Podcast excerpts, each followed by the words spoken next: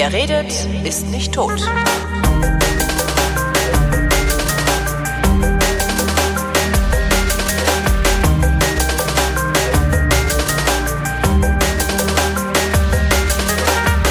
Ich habe nicht die leiseste Ahnung von Kurdistan. Nein, das stimmt nicht ganz.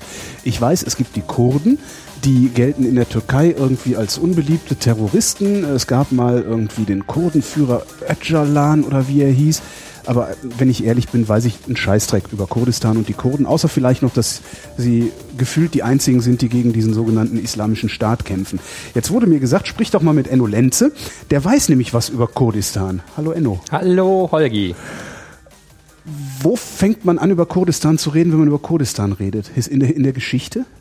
Ja, also in der Geschichte, da können wir nochmal drei bis fünf Sendungen zumachen. Oh. Aber sagen wir mal aktuell, denke ich, muss man immer definieren, was meint man mit Kurdistan. Es gibt Mhm. im Prinzip so zwei bis drei Definitionen. Also an sich Kurdi und Stan heißt halt also das, das Land der Kurden oder das Siedlungsgebiet der Kurden. Was äußerst unspezifisch ist. Also im Großen und Hält Ganzen. sich wahrscheinlich nicht als an Landesgrenzen und sowas. Ne? Nee, ist halt so das alte Problem koloniale Grenzziehung. Also das sieht man ja gerade zwischen Irak und Syrien mit so einem geraden Strich durch die Landschaft. Ähm, meist denkt man da hier an die Osttürkei. Das ist aber der Teil, von dem ich ehrlich gesagt auch wenig Ahnung habe. Aber an sich geht es darum, das ist das Gebiet, was sich von, äh, also von Syrien über Irak bis Iran und die Türkei so oval ungefähr befindet. Und ähm, ein paar Teile gibt's noch im Aserbaidschan, wobei da ist dann schon wieder strittig wie und wo. Also im Prinzip geht's um diese vier Länder. Und das teilt man dann in Nord-, Süd-, West- und Ostkurdistan. Und ähm, der Teil, von dem ich Ahnung habe, ist Südkurdistan oder eben, wie man es hier nennt, der Nordirak. Das ist zumindest politisch gesehen im Moment der spannendste Teil. Die Situation in, äh, in der Osttürkei, denke ich, kennen die meisten Leute hier halt so halb, wie du sagst, das ist, wo die Terroristen wohnen und wo es komisch ist so. Das haben die Leute hier Also irgendwie haben- im Kopf. Ich glaube, die wollten einfach nur so ein paar, so ein paar, noch nicht mal autonom sein, sondern einfach nur Ja. so ein paar Rechte haben, ihre Sprache benutzen zu Die dürfen und sowas. So obskure Dinge wie, dass sie alle Buchstaben des Alphabets schreiben dürfen, ohne sich strafbar zu machen. Das klingt bizarr. Ja. Das ist seit, ich glaube, einem Jahr jetzt so. Ähm, also es waren bestimmte Buchstaben verboten, die in der kurdischen Sprache gebraucht werden, im äh, türkischen aber nicht. Also im Prinzip ging es darum, sie wollten nicht mal, sie haben keine besonderen Forderungen gehabt, sie wollten nicht unterdrückt werden. Mehr nicht. Also, die, sie wollten weniger als die Sorben beispielsweise haben, weil die haben immerhin zweisprachige Straßenschilder. Ja, und die wollten einfach nur nicht unterdrückt werden, Okay. kann man auf den Punkt bringen. Und das ist dann, sagen wir, gerade in den 70er Jahren ziemlich eskaliert in beide Richtungen. Dann gab es auch noch so, sagen wir, diese Finanzierungssachen. Also ich muss sagen, in dem Thema PKK und Osttürkei bin ich echt nicht gut drin. Deswegen, Mhm. ähm, da kann er nur sagen, so was den Leuten hier hängen geblieben ist, da haben die Leute hier Drogen verkauft, um da einen Bürgerkrieg zu finanzieren, so platt gesagt. Von der Was CIA halt- gelernt, ne? Genau. Was aber halt hinten und vorne auch nicht stimmt, wie man sich vorstellen kann. Also im Großen und Ganzen ist so, da gab es wohl so ein paar Leute, die ein bisschen komisch Finanzierung betrieben haben. Aber das war halt nicht die große PKK, die gesagt haben, geil, genau so wollen wir es machen. Sondern das ist wie immer, es gibt äh, dann ja nicht den Generalstab der PKK und dann die Angestellten drunter, sondern dann gibt es Leute, die sagen, ich gehöre dazu und gehören vielleicht nicht dazu und hin und her. Langes Drama. Warum sind die unterdrückt, die Kurden in der Türkei? Aber wahrscheinlich sind die in allen dieser Länder unterdrückt, Ja. weil sie überall eine Minderheit darstellen. Genau, ich glaube, das ist so das Minderheitenproblem. Juden werden unterdrückt, bis sie einen eigenen Staat hatten, Kurden werden unterdrückt, äh, Schwarze wurden unterdrückt, obwohl sie eigene Länder hatten und so weiter. Also ähm, ich glaube, so einen richtigen Grund findet man da nicht. Also es gibt, ich höre immer wilde Begründungen, warum es richtig ist, den einen oder anderen zu unterdrücken historisch. Äh, ja, ich meine, gerade in Deutschland äh, wissen wir ja, wie so Sachen zustande kommen. Deswegen also kurz, in der Türkei ist es so, äh, auch, mh, also was die PKK da getrieben hat, im, also vereinfacht gesagt, sie haben halt einen bewaffneten Kampf geführt, dafür nicht mehr unterdrückt zu werden. Und äh, die ganzen Details und Auslegungen kenne ich auch immer drei bis fünf Varianten von. Dann gibt's halt die Gegend im, äh, in Syrien, die nennt sich Rojava oder halt äh, Westkurdistan. Äh, da ist vor allem die IPG in letzter Zeit bekannt. Das ist, äh, sind so kurdische Truppen, die sind eine Schwesternorganisation von der PKK und das sind die, die durch den Kampf um Kobane eigentlich Ah, bekannt okay. geworden sind. Mhm. Also genau die. Also äh, eigentlich Kobane ist halt auch echt so ein Dorf im letzten Zipfel irgendwie von Syrien und an sich ziemlich belanglos, aber dadurch, dass viele Medien da waren, ist das so der Ort, den man kennt. Die ganzen anderen, wo die Leute abgemetzelt wurden, hat hier keine Ahnung von interessiert, auch keine Sau, muss man sagen. Aber Kobane hat's äh, ja zum Glück geschafft, weil in Kamerareichweite aus sicherer Entfernung irgendwie, man konnte hinter den türkischen Panzern stehen und rüberfilmen bis Kobane rein, ist hier halt Medienhype geworden. Und seitdem kennen Leute hier auch die IPG und sagen, ah, das sind die, die echt mit Scheißdreckswaffen und einer mäßigen Ausbildung richtig, richtig gekämpft haben. Was halt auch unglaublich ist, wie die überhaupt das halten konnten so lang, weil die haben im Prinzip nur zusammengesammelte Waffen, erbeutete Waffen und sie haben überhaupt nichts ernsthaft ordentliches. mussten halt alles mit echt krassem Mut oder so sagen wir den Mut der Verzweiflung irgendwie wegmachen, mhm. was sie an fehlender Ausrüstung haben. Dann gibt's halt die, äh, die Kurden im Iran. Muss ich sagen, da weiß ich am wenigsten von. Ich habe mal ein paar getroffen, die werden da halt, na, sagen wir mal, unterdrückt wie fast alle im Iran. Da, da ist es traurigerweise ja halbwegs gleichmäßig verteilt. Äh, es gibt verschiedene Abstufungen von schlimm. So, und die Gegend, von der ich halt richtig Ahnung habe, ist äh, der Nordirak oder auch die autonome Region Kurdistan. Und da wird schon spannend. Äh, das ist ein Mittelding zwischen einem Bundesland und einem souveränen Staat. Und Seit den 70ern hatten die so eine theoretische Autonomie, das war aber so ein Papiertiger. Dann 91 haben die Amis ja gesagt, liebe Kurden, lehnt euch mal auf gegen ja. den Saddam, wir helfen euch. Und, ah, doch nicht, sorry, Pech gehabt. Und ähm, nachdem sie halt angefangen haben, da sich aufzulehnen gegen Saddam und wirklich ordentlich Land gut gemacht haben und zwei große Städte, also zum Beispiel Sulmania ist inzwischen eine Millionenstadt, haben sie ungefähr in drei Tagen von der äh, Saddam-Armee befreit mit auch fast keine ernsthaften Waffen und haben da gemerkt, hey, die Saddam-Armee ist gar nicht so stark, die kämpfen halt nicht aus Patriotismus oder so, sondern mir haben Saddam-Soldaten, also ehemalige Saddam-Soldaten später gesagt, na, sie waren in der Armee, weil man dann sicher vor der Armee war. Ganz einfach. Das so. heißt, die, die kriegst du dann im Zweifelsfall sogar mit Geld dazu, dass sie aufhören zu kämpfen. Ne? Also eine der wildesten Stories, die ich äh, gehört habe von äh, Sigi March, das ist ein Grünenpolitiker äh, aus dem Ruhrgebiet, äh, aus dem Münsterland, aus Bocholt. Also über den bin ich auch ursprünglich dahin gegangen. Der hat seit 91 dort ähm, Hilfsprojekte gemacht und äh, der kennt mich seitdem ich klein bin und über ihn kam der Kontakt initial. Ähm, der hat uns auch erzählt, dass so die Highlights an, sagen wir, Korruption mit Armeen, die halt nicht aus, äh, sagen wir nicht aus den richtigen Gründen, wenn man das bei Armeen sagen kann, kämpfen, war, dass sie äh, auf einer Airbase von Saddam äh, die Leute bestochen haben, dass sie ihnen Kerosin abzapfen und damit in den kurdischen Flüchtlingslagern die Öfen betrieben haben. Und das zeigt also, dass die nicht so richtig hinter Saddam standen. Mir fehlt gerade ein Adjektiv, um das es, zu qualifizieren. Mir fällt echt auch nichts mehr ein. Wahnsinn, ja. jenseits der Skala ja, ja, irgendwie. Aber das bringt so auf den Punkt. Das war also so das Wildeste, was ich je gehört habe dazu. Und ähm, dann war es aber so 2003, also das, was wir hier so als den letzten großen Irakkrieg mhm. im Kopf haben, äh, der hat auch in dieser autonomen Region fast nicht stattgefunden. Das war halt im Rest vom Irak, dort aber fast gar nicht. Und da war es dann so, Saddam war weg. Die Kurden waren gute Freunde der Amis, weil die auf dem Boden extrem viel gemacht haben. Mhm. Auch gerade da, wo die Amis gesagt haben, ah, wenn uns da zu viele Leute sterben, ist das scheiße, wollt ihr nicht? Und dann hat man so gesagt, na, naja, was soll man machen?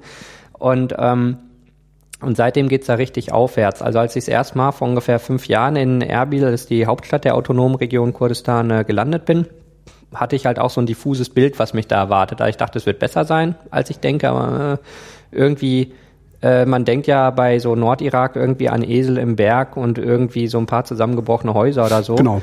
Dann so kam die, ich. Auch die Bilder, die man aus Afghanistan ja, so genau, kennt. Ne? So, so also so richtig, richtig abgefuckte Gegenden genau. irgendwie, denkt man, sind da. Und dann bin ich da auf dem Flughafen gelandet, also gegen den Düsseldorf Flughafen wie ein Altbau aussieht. Dachte mhm. schon so, okay, ist anders. Ist das nicht sogar ein Altbau? Ich war da seit 30 das Jahren ist, nicht. Äh, nee, die haben nach einem kleinen Brand etwas saniert. Ach, das stimmt, das Ding ist ja mal, ja. Das ist ja mal so abgefackelt.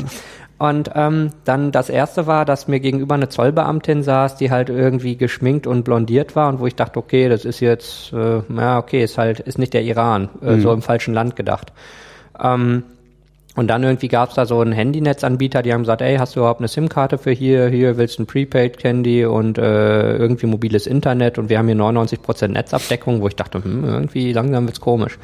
Und dann sind wir am Abend erstmal auf einer Kartbahn gewesen, in so einer American Sports Bar und haben halt irgendwie auf die Skyline geguckt, wo bunt beleuchtete Wolkenkratzer stehen und halt das Sheraton Resort wurde gerade gebaut und es gibt einen Hilton und Herz und Avis und wir sind dann beim Porsche das, und VW-Händler vorbeigefahren. Das klingt jetzt so, als wäre das äh, auf ungefähr so einem, so einem Sanierungszustand wie der Failed State Berlin. Ja, Genau. Also so sieht's da so, aus? Also wie bei uns sozusagen? Sag mal, es ist extrem polarisiert. Es gibt diese total neu hochgezogenen Sachen. Mhm Dann gibt's dazwischen auch so ziemlich runtergekommene Häuser. Man merkt es ist total im Umbruch. Also was neu gebaut wird, wird richtig neu gebaut, so im Stil wie Dubai. Und dann hat man so die Altlasten aus den letzten Jahren oder Jahrzehnten im Prinzip noch drumrum. Das sind, also es gibt zwei Städte, die so aussehen. Das ist Erbil, also die, die Hauptstadt, und Sulmania, sowas wie die zweite Hauptstadt.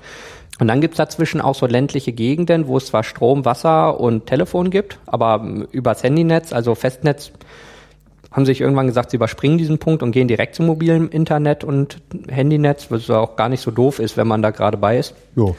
Und ähm, ist aber halt eine ganz andere Welt. Und das ist halt stark aufstrebend. Und warum es ein Unterschied ist äh, zu einem normalen Bundesland, ist eigentlich wichtig. Die haben ein eigenes Parlament und eine eigene Regierung. Man sagt, okay, haben wir hier auch im Bundesland. Aber die haben zum Teil Gesetze, die von der irakischen Gesetzgebung abweichen. Die können eigene Mhm. Gesetze machen. Es gibt Grenzübergänge zum Irak, also nennen sich dann Checkpoints, aber de facto sind es Grenzübergänge.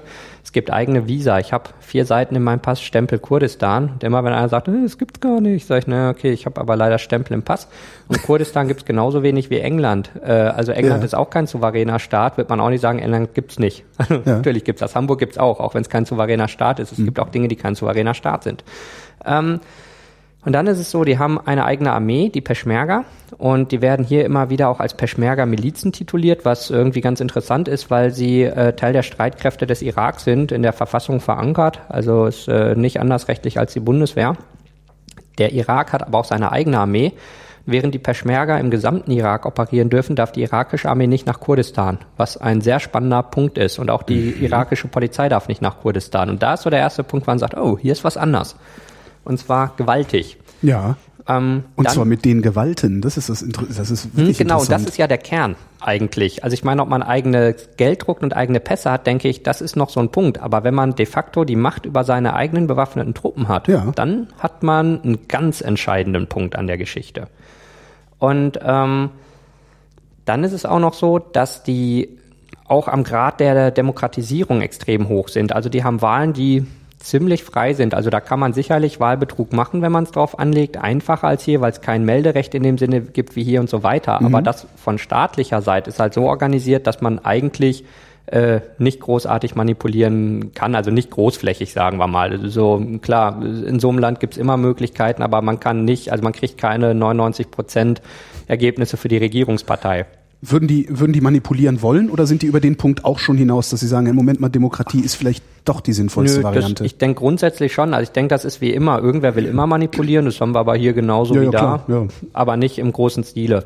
Sieht man auch an den Wahlergebnissen. Bei der ersten Wahl, die abgehalten wurde, hat die eine große Partei, die PDK, ähm, ich glaube ungefähr 70, 80 Prozent geholt, also locker eine absolute Mehrheit. Und inzwischen sind sie bei ungefähr 30 nur noch Oh. und müssen koalieren. Und wo ich denke, bei Wahlbetrug müsste man nicht koalieren. Nee. So, und das ist auch äh, so ein interessanter Punkt. Es gibt zwei richtig große Parteien. Die äh, PDK, das ist die große Regierungspartei, zu der auch der Premierminister und der Präsident gehören.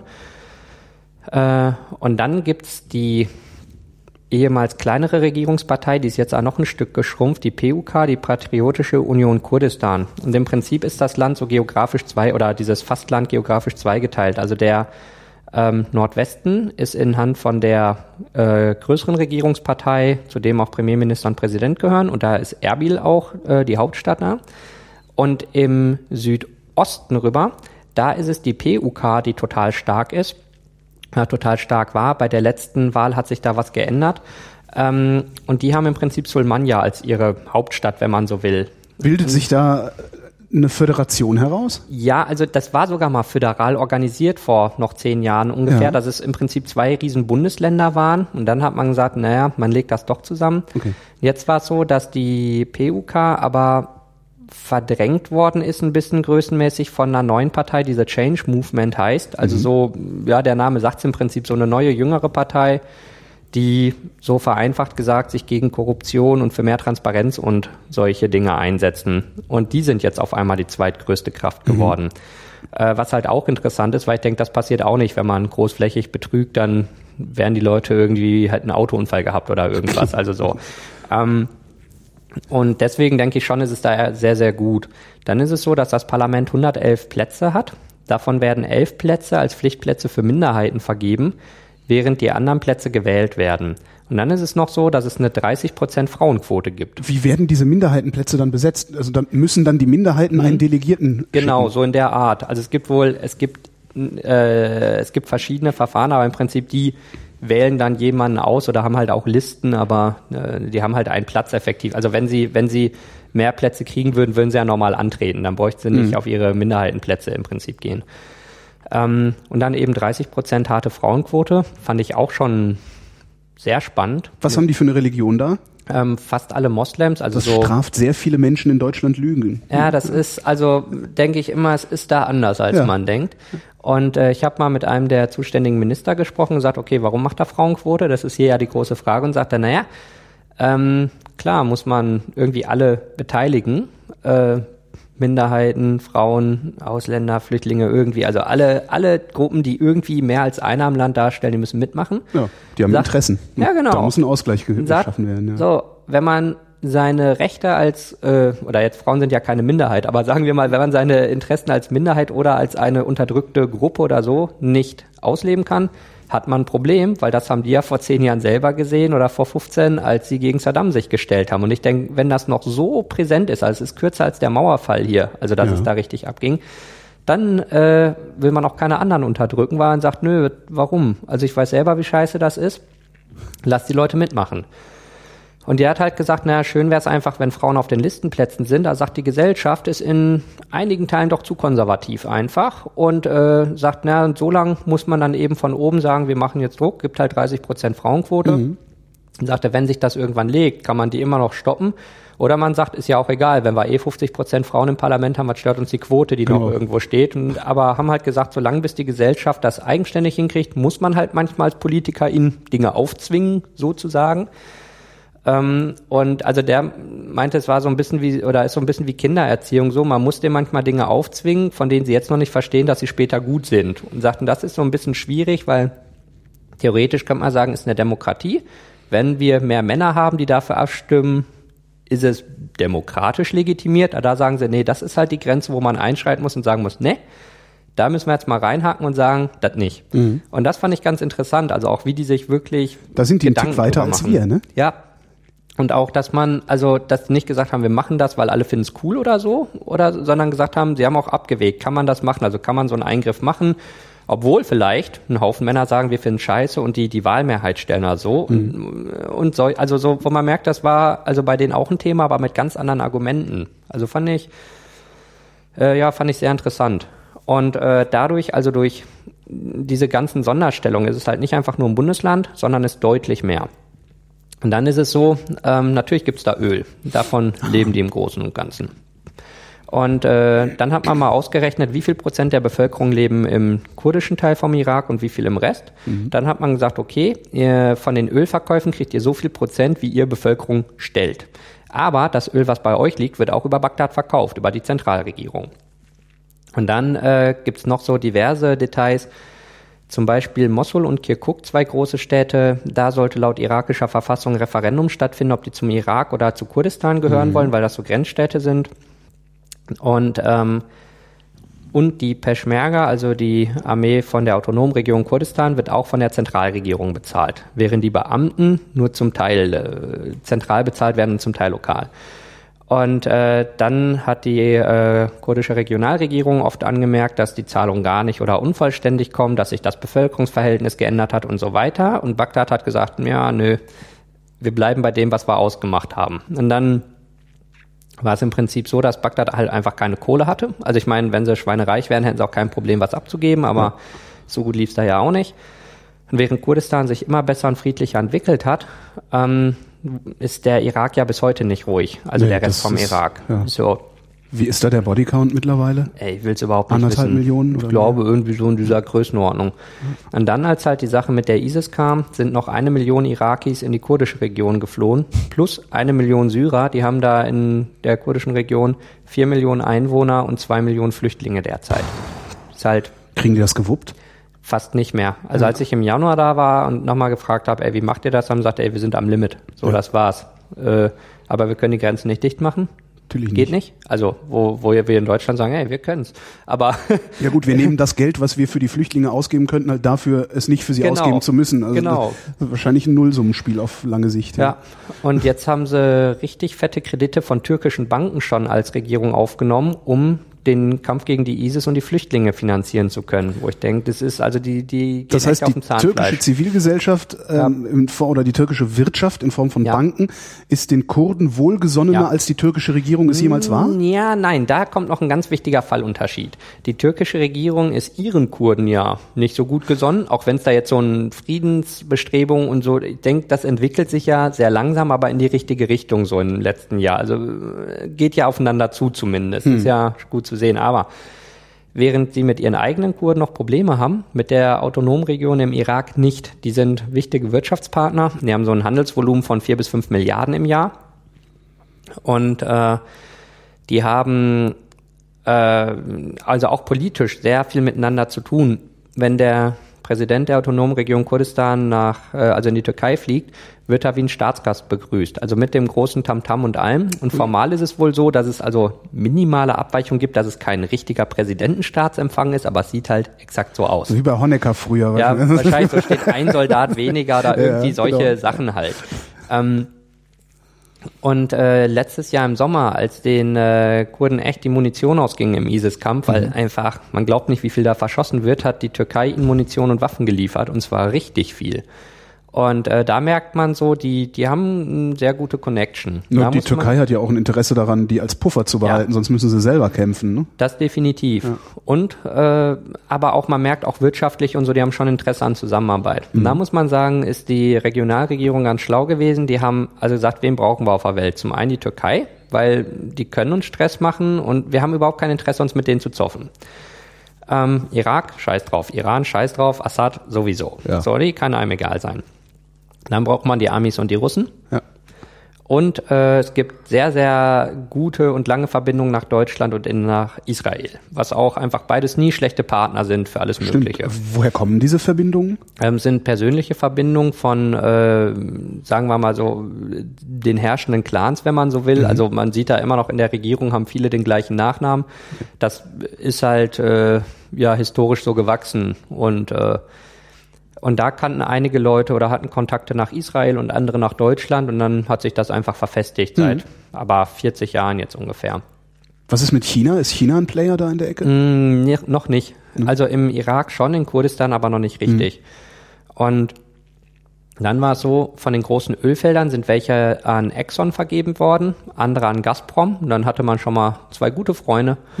Ähm, dann ist man natürlich gegen die ISIS ein wichtiger Partner der Amerikaner und war es gegen Saddam. Und das hat sich auch gehalten, dass man da gute Kontakte hat die ganze Zeit.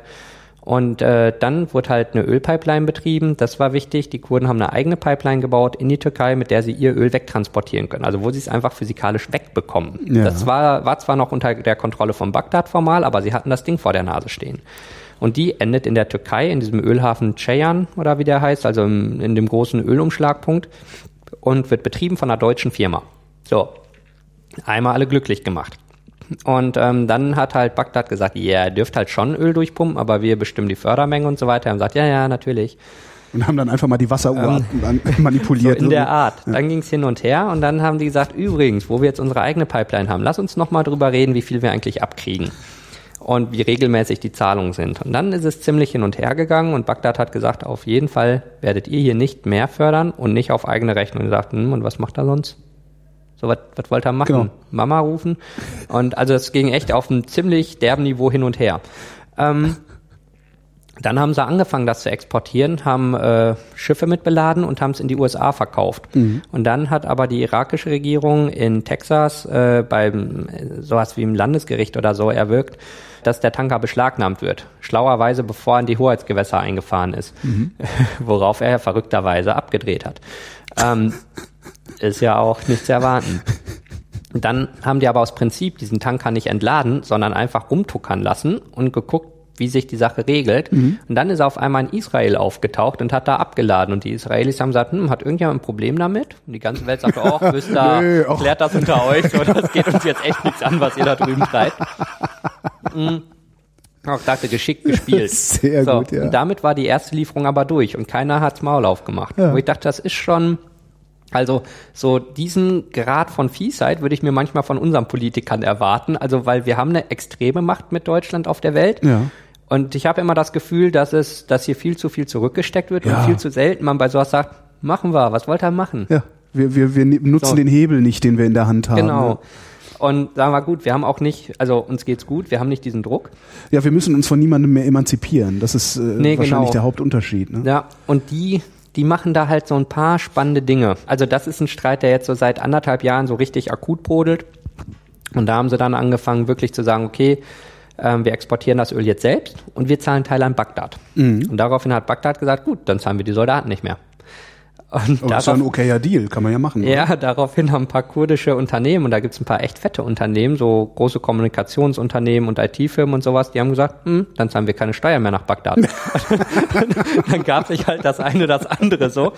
Und äh, daraufhin hieß es von der äh, irakischen Regierung, ja, ja, guckt euch mal diese ganzen äh, Vetternwirtschaftsleute da an, die zahlen ja nicht mal Steuern. Äh, hieß, naja, die, der, der, der Anfang der Story war ein bisschen anders. Äh, das finde ich halt auch sehr lustig, wie die einfach sagen, nö, mach ich halt nicht. So, komm doch rüber. Und vor, ich glaube, drei, vier Jahre ist inzwischen her, hat dann auch mal die irakische Armee äh, Truppenmengen so Richtung Kirkuk verlegt, als es da, als der Streit ein bisschen höher ging, haben halt Truppen an der jordanischen Grenze abgezogen und die an Milizen verloren. Und dann gedacht, okay, scheiße, alle wieder zurück. Wir haben keine Grenzposten mehr nach Jordanien, wo man gemerkt hat, die haben ihre Lage echt nicht mehr im Griff, die können nicht mal mehr drohen. Und als jetzt halt diese Sache mit der ISIS so eskaliert ist, besonders im letzten Sommer, als sie halt äh, Mosul eingenommen haben, in Mosul waren, die Zahlen gehen auseinander, aber 10.000 bis 20.000 irakische Soldaten stationiert. Also ich habe auch 30 und 50.000 gehört, das käme mir sehr viel vor. Also sagen wir im Bereich von wenigen 10.000. Äh, dann kam halt die ISIS an und hat die Stadt relativ kampflos übernommen. Wobei, mh, da gibt's halt auch so verschiedene Darstellungen. Also man muss halt bedenken, in der irakischen Armee sind dann zum Teil so 20-jährige Jungs, die wohnen in einem Land, wo Krieg ist, wo sie nichts zu fressen haben. Und in der Armee gibt's so wenigstens einigermaßen Essen und ein Dach über dem Kopf halbwegs. So. Und man hat das Gefühl, man ist halbwegs auf der richtigen Seite, wahrscheinlich, wenn man da aufgewachsen ist. Und dann kamen halt so ISIS-Leute mit den Jeeps an, nur so zwei, drei, und haben gesagt, pass auf, in 30 Minuten sind wir mit unserer Armada hier und dann hacken wir euch die Köpfe ab und packen die auf den Spieß. Danke, bis in 30 Minuten. Und wenn man dann echt keinen Plan davon hat und das auch überhaupt nicht prüfen kann, dann Ja. kann ich schon verstehen, dass man sagt, "Ah, jetzt wird's ungemütlich. Und wenn man halt nicht, also nicht weiß, wofür man kämpft und halt nicht, äh, also einfach nur, äh, ja, also nicht, nicht äh, patriotisch sich selbst dahinter aufbewahrt Genau der- so. ja. Dann, dann denke ich ja, dann hat man wenig Grund da zu bleiben. Äh, trotzdem ist es so, dass sie die problemlos hätten schlagen können. Und äh, es Wer, gibt, die, äh, die, äh, die, die irakische Armee, die ISIS. Also weil es waren wohl, es hieß was von 400 bis 500 Leute von der ISIS, die überhaupt nur da waren. Ich habe später auch 5.000 und 7.000 gehört, aber so oder so. Die irakische Armee war besser ausgestattet, weil die von den Amis so alles Ja. an aktuellen Sachen hatten. Gepanzert, vor allem gepanzerte Fahrzeuge. So, das ist ein ganz entscheidender Punkt. Ist das der, ist, ist das der Trick der ISIS, Da schon. so zu tun? Ach so. da, Also im, im, Okay. inzwischen ist man da schlauer, Ja. aber die waren halt wie so ein Gespenst, so die, Ja. die metzeln alle ab, die sind übermächtig und so. Und dann ist es halt so, dann sind halt die ersten abgehauen, dann haben die anderen gesehen, die ersten hauen ab und dann sind alle abgehauen, aber wirklich in Rekordzeit. Mhm. Und ich war kurz danach in Mosul am Tigris und da verlief die Kampflinie, also auf der einen Seite vom Tigris äh, die äh, ISIS und auf der anderen Seite die Peschmerga. Und äh, wir standen halt auf der einen Seite, dann kam auf der anderen, also der Fluss, dann kam so ein bisschen Niemandsland, so ein paar hundert Meter im Prinzip und da lag jede Menge Ausrüstung rum und wo ich meine, dass man eine Jacke wegwirft beim Wegrennen, okay, das verstehe ich noch. Warum man eine schusssichere Weste wegwirft, kann mir keiner erklären und warum man ein gepanzertes Fahrzeug stehen lässt, so überhaupt nicht. Kein Sprit. Und selbst dann will ich einfach drin sitzen bleiben.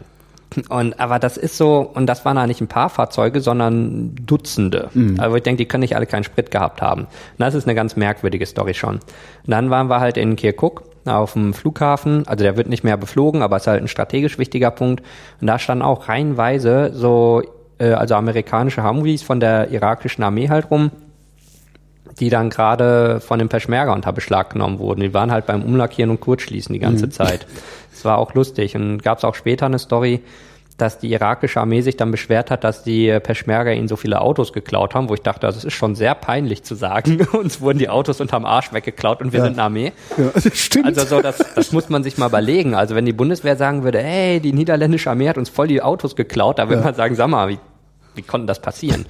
Ähm, oder nicht mal die, sondern eher so die Bundespolizei oder so. Also noch im eigenen Land aus eigener Sichtweise. Mhm. Also und dann hat man da formal korrekt reagiert und dann sagte halt einer vom Peschmerga-Ministerium, nee, also er hat gerade in Kirkuk die Polizei angerufen, da sind keine Autos als gestohlen gemeldet. Kann überhaupt nicht sein. Und also es ist auch sehr lustig, wie das zum Teil hin und her geht. Ähm, also es ist echt Steilvorlagen für Comicbücher eigentlich, was die da treiben zum Teil. Und äh, das war halt dann, ja, war halt sehr merkwürdig. Die, äh, die haben halt einfach irgendwie diese Stadt eingenommen. Halt nicht nur die, auch riesige Gebiete drumherum und die irakische Armee ist zerfallen einfach. Also es ist echt implodiert. Und äh, man hat sie dann in einem Ring die verbleibenden Leute um Bagdad gezogen, um das zu schützen, weil klar war, damals letzten Sommer ging es ganz klar auf Bagdad von der Richtung her in Syrien den Nachschub anlanden, über Routen am Shingal-Gebirge vorbei, Mosul, dann abknicken nach Bagdad runter und dann auf Bagdad. Das ist halt ganz einfach. Die Leute, die jetzt oben in der ISIS sitzen, sind alle äh, alte Generäle aus der Baath-Partei, also aus Saddams Zeiten. Aha. Die mh, haben sozusagen den Masterplan und die wollen halt wieder ein Stück vom Kuchen im Irak. Und die haben halt diese dummen, verstrahlten Dschihadisten gefunden und gesagt, hey Leute, wollt ihr mal richtig Terror machen und wissen, wie es geht? Wir helfen euch. Äh, weil es gab ja vorher schon die Al-Qaida im Irak, die aber sozusagen eine Namensrechtsverletzung an der Al-Qaida nur beging und da gar nicht so richtig mit zu tun hatten. Es waren halt so ein paar Spacken. Und dann kam halt Jan und sagte, Leute, ich habe hier mit dem großen Meister früher gezaubert, wollt ihr mal sehen, wie es richtig geht, ich helfe euch. Und haben dann gemerkt, das sind solche Spacken, die hält man im Kopf nicht aus. Dann haben sie sich tschetschenische äh, Söldner, Offiziere geholt, so als äh, Puffer dazwischen und die führen die jetzt halt. Und ähm, und dann wurde halt diese ISIS-Nummer draus, die ja auch ziemlich effizient arbeitet. Und in Arbeitet sie wirklich effizient oder ist es immer noch dieser Gespensternimbus, der sie Teils, effizient teils. Mhm. aussehen lässt? Oder der dazu führt, dass die Leute in vorauseilendem Gehorsam sich köpfen sozusagen. Hm, Also das, davon ist man zwar weg, äh, aber die arbeiten immer noch sehr, sehr gut von ihren Strategien her. Oder auch überhaupt dieses, dieses Gespenstertum aufzubauen, ist ja auch eine Taktik, die man sich überlegen und durchziehen muss. Und ähm, in Mosul haben sie zum Beispiel zwischen 500 und 900 Millionen Dollar aus den Banken und aus der Zentralbank geholt, was mal gut die Staatskasse da füllt. Und äh, die haben insgesamt, also wird inzwischen geschätzt, drei, dreieinhalb Milliarden auf dem Konto. Also und damit kann man einfach mal alles kaufen, was man so braucht. Dann gab es auch vor ein paar Monaten ein Interview mit jemandem aus dem irakischen Verteidigungsministerium und der hat dann endlich mal zugegeben, hat, ja, unsere Armee ist zusammengebrochen. Aber wir sind dabei, die wieder aufzubauen und wir haben eine handlungsfähige Armee in zwei bis drei Jahren. So lange darf ISIS da weiterbilden. Und dieses, okay, das ist echt ein bisschen unpraktisch gerade, Leute. Ja. Habt ihr einen anderen Plan? Ja, gab's nicht so richtig. Das heißt also, die, die kurdischen Truppen, also die Peschmerga, haben ihren Bereich im Prinzip nur gesichert, haben aber nicht expandiert in andere Gebiete. Und die ISIS hat so einen Bogen um diese Gebiete gemacht, hat man richtig gesehen, sind drumrum. Die haben hier und da versucht, haben so ein bisschen reingeschossen und mal so gekämpft, aber die Leute, die ich dann an der Front getroffen habe, haben mir gesagt, das war nicht wie eine richtig fette Angriffswelle, sondern eher so ein Tasten, so geht hier was, geht da was, geht da was, nee, lass mal außen rum. Also so nicht kämpfen, dann kann man nicht verlieren, Ja. weil dann ist man immer ungeschlagen. Ja. So.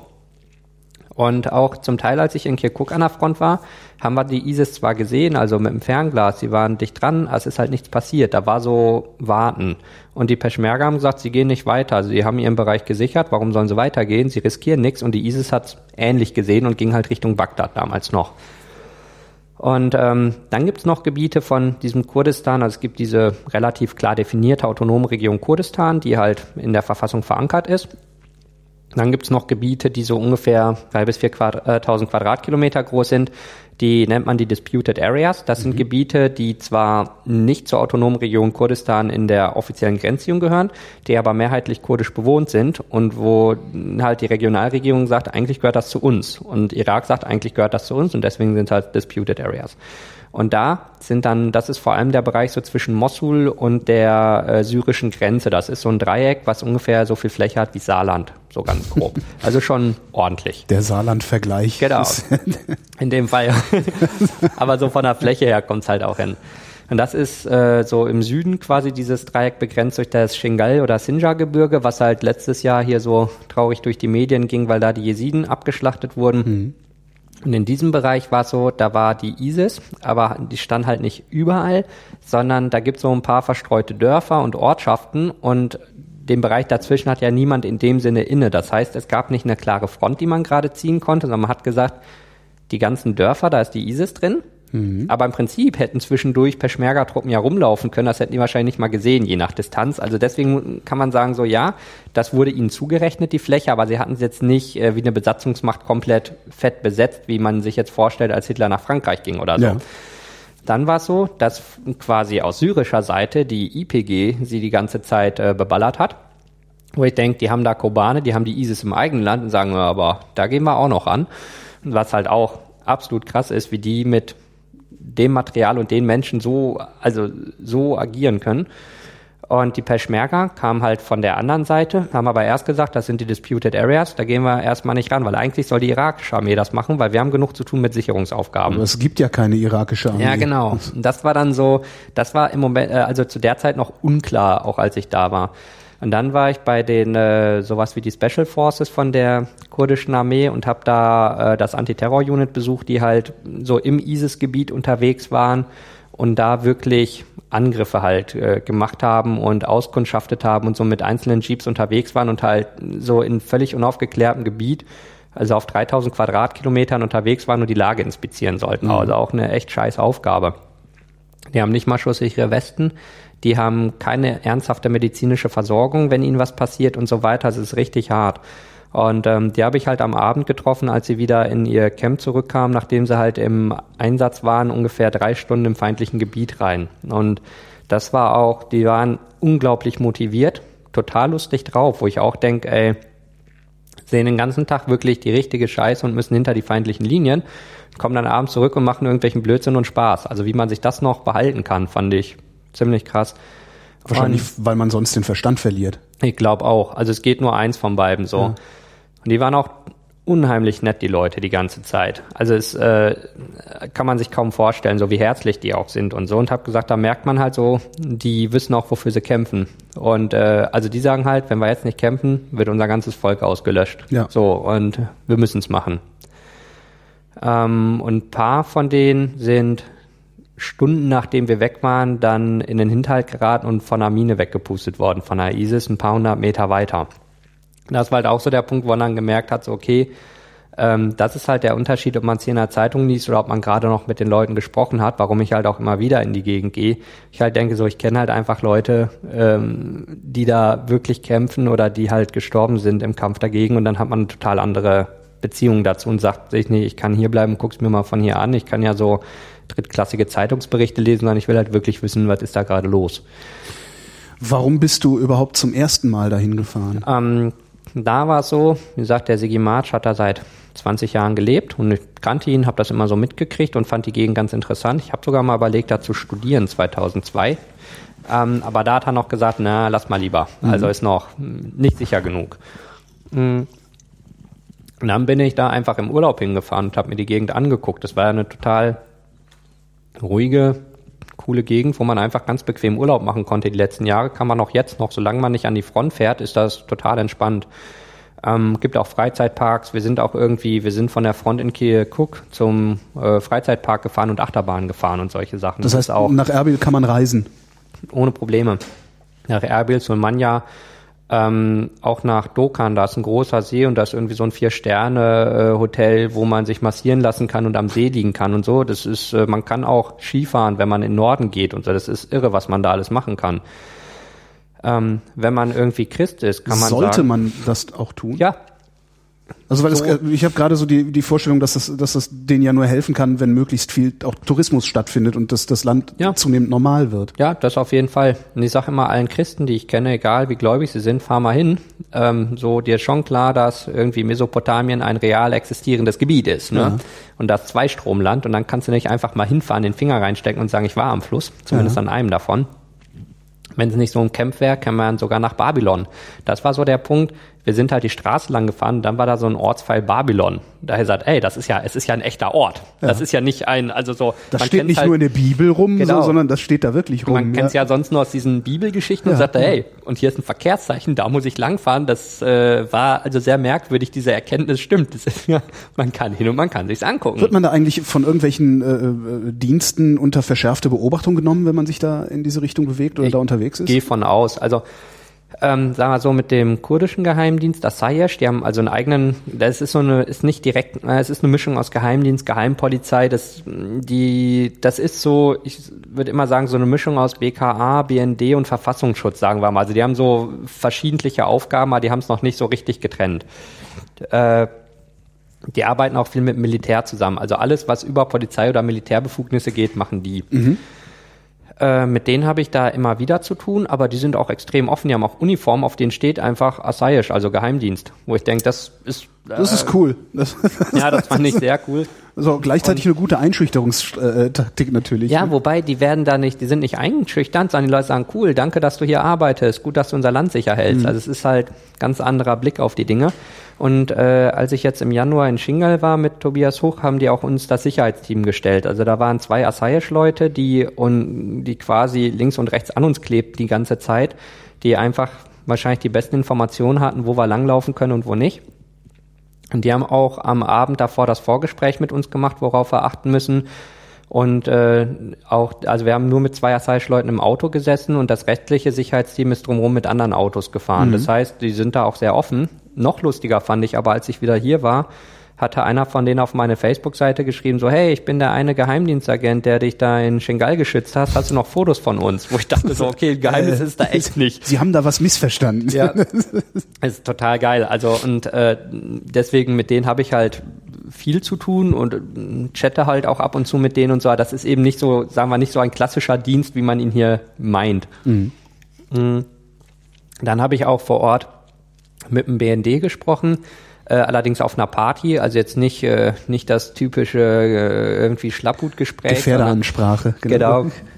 Und das ist da halt auch irgendwie, also ich meine, äh, so was man hier in Deutschland vom BND sieht und hört, ist halt immer so die Deppen vom Dienst oder mhm. die, die alles abrüsseln. Na, muss ich habe in ein paar Ländern mit nun Leuten, wo es mir sehr arg so vorkam, als könnten sie vom BND sein, zu tun gehabt. Und das war eigentlich in den Ländern, wo wirklich was los ist, denke ich, machen die echt einen guten Job. Die müssen halt rumgehen, müssen gucken, was los ist und müssen mhm. Bericht schreiben. Und das ist auch so die Grunddiskussion immer Geheimdienste, ja, nein. Denke ich, man kommt nicht drum rum. Zum Beispiel jetzt in Syrien mit diesen, ich weiß nicht wie viel Rebellentruppen oder so wie wir es hier nennen. Wem könnte man Waffen liefern und wem nicht? Oder ist Assad doch der Gut und das ist alles nur eine Medienlüge oder ich weiß nicht was? Mhm. Na, wer will's dir denn sagen? So, da brauchst du einen Geheimdienst weil du kannst nicht offiziell hingehen und eine kleine Anfrage an Assad stellen. So bist du der Böse, kreuz an, ja oder nein. äh, denk also so, das ist also auch gerade, ich war ja lange in der Piratenpartei und habe gedacht, auch was da zum Teil an Stuss immer war, äh, so die Leute sollen sich mal die Arbeit angucken. Natürlich brauchen wir Dienste, die vor Ort Arbeit machen. Ja. Äh, dass es da genug Scheiße gibt, die da läuft, überhaupt keine Frage. Man muss es besser kontrollieren, reformieren und halt einfach die schwarzen Schafe rauskicken, was natürlich bei Geheimdiensten extrem schwierig zu kontrollieren ist. Das liegt in der Natur der Sache. Aber auch die Leute, mit denen ich da vor Ort gesprochen habe, sind halt vernünftige Leute. Mhm. Also die einfach halt ihre Berichte schreiben und sagen, hier sieht's gut aus, jetzt wird schlechter, jetzt sollten wir evakuieren, was man halt auch bedenken muss, müssen die ja auch maßgeblich mitentscheiden, ab wann müssen die Deutschen raus. Mhm. Wenn ich dahin fliege, registriere ich mich ja auch immer beim Auswärtigen Amt als Deutscher im Ausland. Aha, das, ist ähm, das, wie, wie machst du das? Rufst du da nur an? Oder nee, das ist, ist ein Webformular. Das ja. kann man, egal wo man hinreist, machen. Und die sagen halt bei allen Gebieten, wo es potenziell schwierig ist, bitten sie drum, dass man halt sagt, ich bin da und da, ich bin in dem und dem Hotel und dass man durchzählen kann. Und da habe ich auch im letzten Sommer so eine Mail bekommen, die so sinngemäß war, so liebe Freunde, ähm, einmal durchzählen, wer ist wo. Ja. Äh, also nur in einer längeren und blumigeren Form. Und dann sollte man bitte kurz schreiben, wo man in etwa ist und wo man gedenkt, sich aufzuhalten. Wo ich denke, das ist ja auch gut einfach, wenn die nur Naja, wenn haben. du verloren gehst, äh, kommt vielleicht jemand gucken, ne? Ja. Also ja. Oder wenn sie echt evakuieren wollen, wissen sie, wir müssen eher 20 oder eher 100 Leute mitnehmen. Ja. Was ja ein entscheidender Stimmt. Punkt ist, weil das müssen dann eh wieder die Amis machen, weil wir haben die Kapazitäten nicht. Und äh, ich schreibe dann aber auch immer rein, ich bin zwar hier, aber ich bin versorgt. Mhm. Also ich bin, ihr holt mich bestimmt nicht irgendwie in Mosul ab oder so oder in Shingal, aber ich bin mit dem Peschmerga, mit Asayish unterwegs und äh, Also da kümmert sich schon jemand drum, wenn mir was passiert. Ansonsten denke ich, durch, äh, ja, alleine, wenn man überlegt, was an automatisierten Daten aus meinem Handy ausgewertet wird, mhm. dass ich da in diesen Gegenden bin. Ich denke, da poppt schon beim einen oder anderen Diensten auf, so, das ist jetzt interessant. Ja. Der ist da, wo es komisch ist. Außerdem ähm, hast du einen Bart, das ist ja schon. Genau, äh, das ist schon schlimm ja, genug. Ja. Deswegen denke ich, ja, da, da gehe ich schon von aus, dass ich da in irgendwelche automatisierten Dinge komme oder so. Ich glaube nicht, dass ich so spannend bin, dass jetzt echt jemand im Detail hinterher ist. Aber ich könnte mir vorstellen, dass die vielleicht ein bisschen genauer äh, irgendwie gucken, wo ich mich bewege. Aber das ist auch der Punkt. Ich mache halt kein Geheimnis draus, wie ich was mit wem da mache. Mhm. Weil ich denke, zum einen ist es kein Geheimnis, ich tue da keine großen geheimen Dinge. Äh, und zum anderen, wenn irgend so ein Dienst das echt wissen will, dann haben sie auch kein Problem damit, das relativ akkurat zu sehen, weil ich halt das Handy und zum Teil auch so einen Personentracker beitrage. Also so, äh, also da brauche ich mich nicht dieser Illusion hingeben, dass ich äh, irgendwie geschützt wäre. Ja. Ein Personentracker? Er nennt sich äh, Personal Location Beacon. Das ist, äh, man würde es umgangssprachlich als Peilsender wahrscheinlich bezeichnen. Da, wo das Handynetz halt nicht mehr geht oder so, also wo das Handy nicht gut zu orten ist, hat man so ein Ding, na, es ist so groß wie so ein DSL-Router, da ein bisschen kleiner, also so wie eine halb Liter Cola-Flasche. Mhm. Und wenn irgendwas schief geht, zieht man daran, zieht eine große Antenne aus und kann über ein Satellitennetzwerk ein Notsignal absetzen. Verstehe. Und äh, wenn dann ein Hubschrauber näher kommt, kriegt er ein anderes Signal, mit dem man ihm orten kann. Äh, das ist an sich voll cool. Das Problem ist, dass das Ding äh, einfach auch von allen Seiten gesehen wird. Das heißt, man sollte sich im Notfall sehr gut überlegen, mhm. ist man so weit im sicheren Gebiet, dass man daran ziehen will oder eher nicht. Ähm, das hatte ich auch nur ein, zwei Mal bei, weil wir dann auch gesagt haben, also wer soll uns holen? Ganz ehrlich, ähm, die Peschmerga haben keine Luftwaffe, ja. die Amis fliegen für uns nicht los. Ähm, die Deutschen würden gerne, aber die Flugzeuge fliegen ja leider nicht. Die Deutschen nicht. Ne? schreiben schon mal meiner Mutti einen Brief oder ja, so, genau. setzen den schon mal auf, so tut uns echt leid, aber wir haben den verbummelt. ähm, äh, und deswegen halt er sagt, naja, und die Handynetzabdeckung ist extrem gut. Wir hatten zwar mhm. Probleme immer wieder, dass das mobile Internet nicht funktioniert hat, das ist aber im, im Frontbereich immer wieder gewollt, dass sie es einfach abschalten. Ähm, und dann sind wir auch, wenn es wirklich in die gefährlichen Gegenden geht, eigentlich immer mit dem Sicherheitsteam unterwegs und die haben halt Funkkontakt zum nächsten und äh, oder zum Teil auch Sichtkontakt. Also wir hatten Gegenden, es ist zum Teil ewig langes, äh, plattes Land. Dann haben die gesagt, na, das Funkgerät klappt so mäßig, aber sie wissen halt, die gucken echt ab und zu durchs Fernrohr, so stehen die Autos noch. Oh ja. Also ganz simpel. Wenn du da unten bist, was machst du da?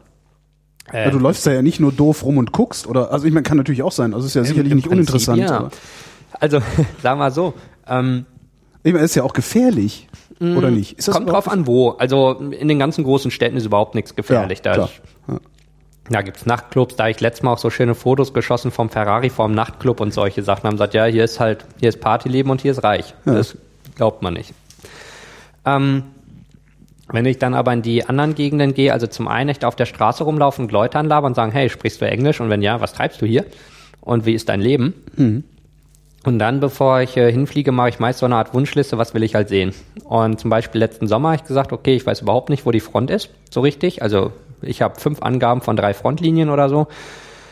Äh, ich will an diverse Punkte und wirklich wissen, wo genau ist die ISIS. Einfach aus so eigenem Interesse. Gemischt journalistisch-touristischer Anspruch, den du da äh, ja. Äh, hast. Naja, ah okay. Glaub schon. Also so, es ist auch nicht so ein richtig klassischer Journalismus oder so. Also ich fahre halt hin, guck, was ich sehe, schreib's auf und mhm. sag also friss oder stirb. Wenn du es nicht glaubst, glaubst es nicht. Wenn du es glaubst, ist okay.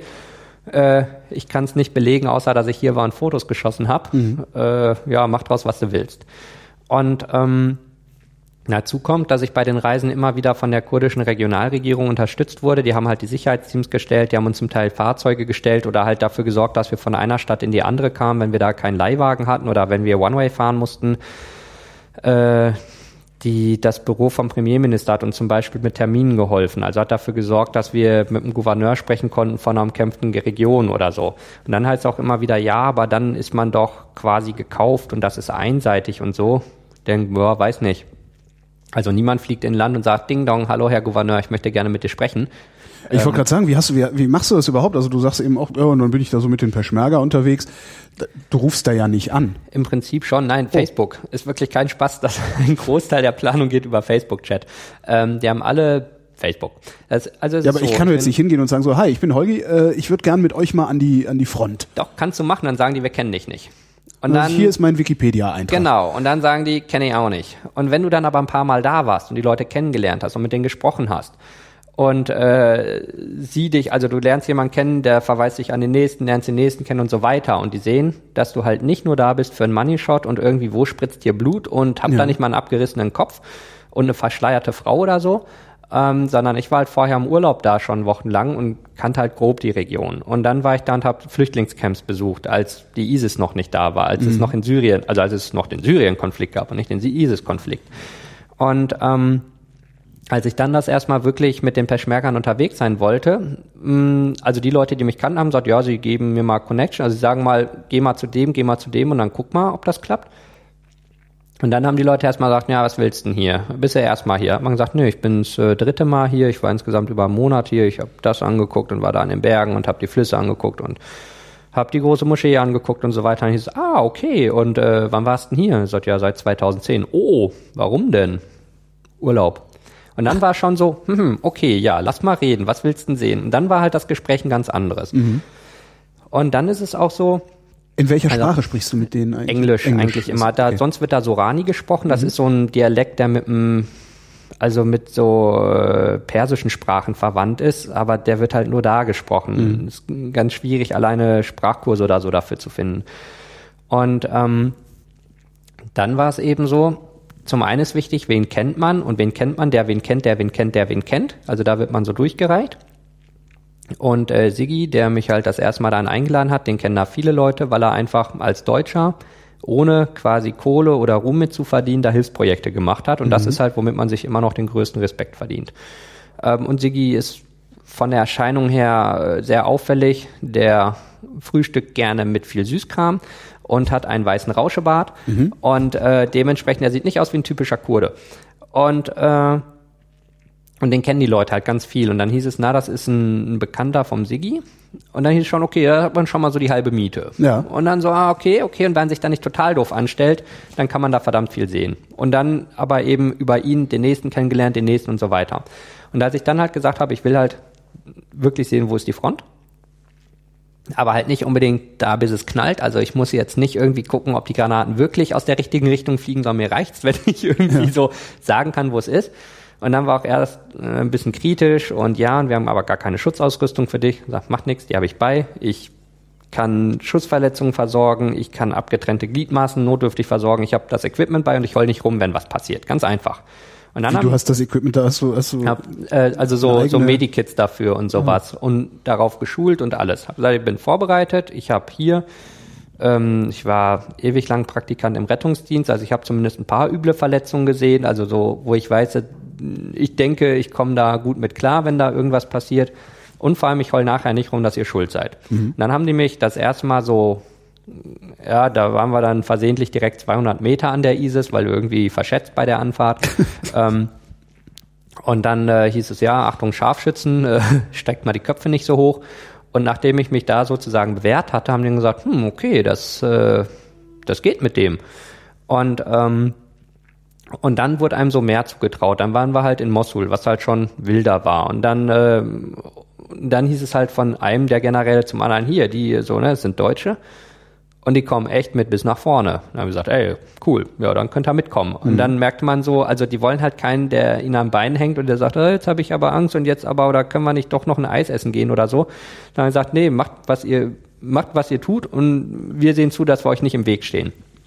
Und so kam es dann halt auch, das war jetzt im Januar, äh, komplett embedded in die Peschmerga mitgenommen wurden und einfach ein paar Tage mit denen unterwegs waren und mit denen halt irgendwo auf dem Boden gepennt haben. Das war dann auch so, oh ja, aber wir haben ja kein Hotel und dann sagt, nee, nee, ist schon, ne, wir kommen nicht mit Schlips und irgendwie Armani-Schlappen oder so.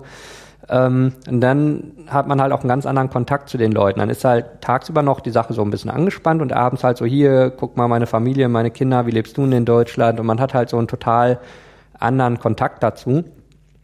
Was natürlich auch das Problem ist, dass die Distanz flöten geht, die man so als klassischer Journalist ja hätte, wo man ja. sagt, ihr da, ich hier.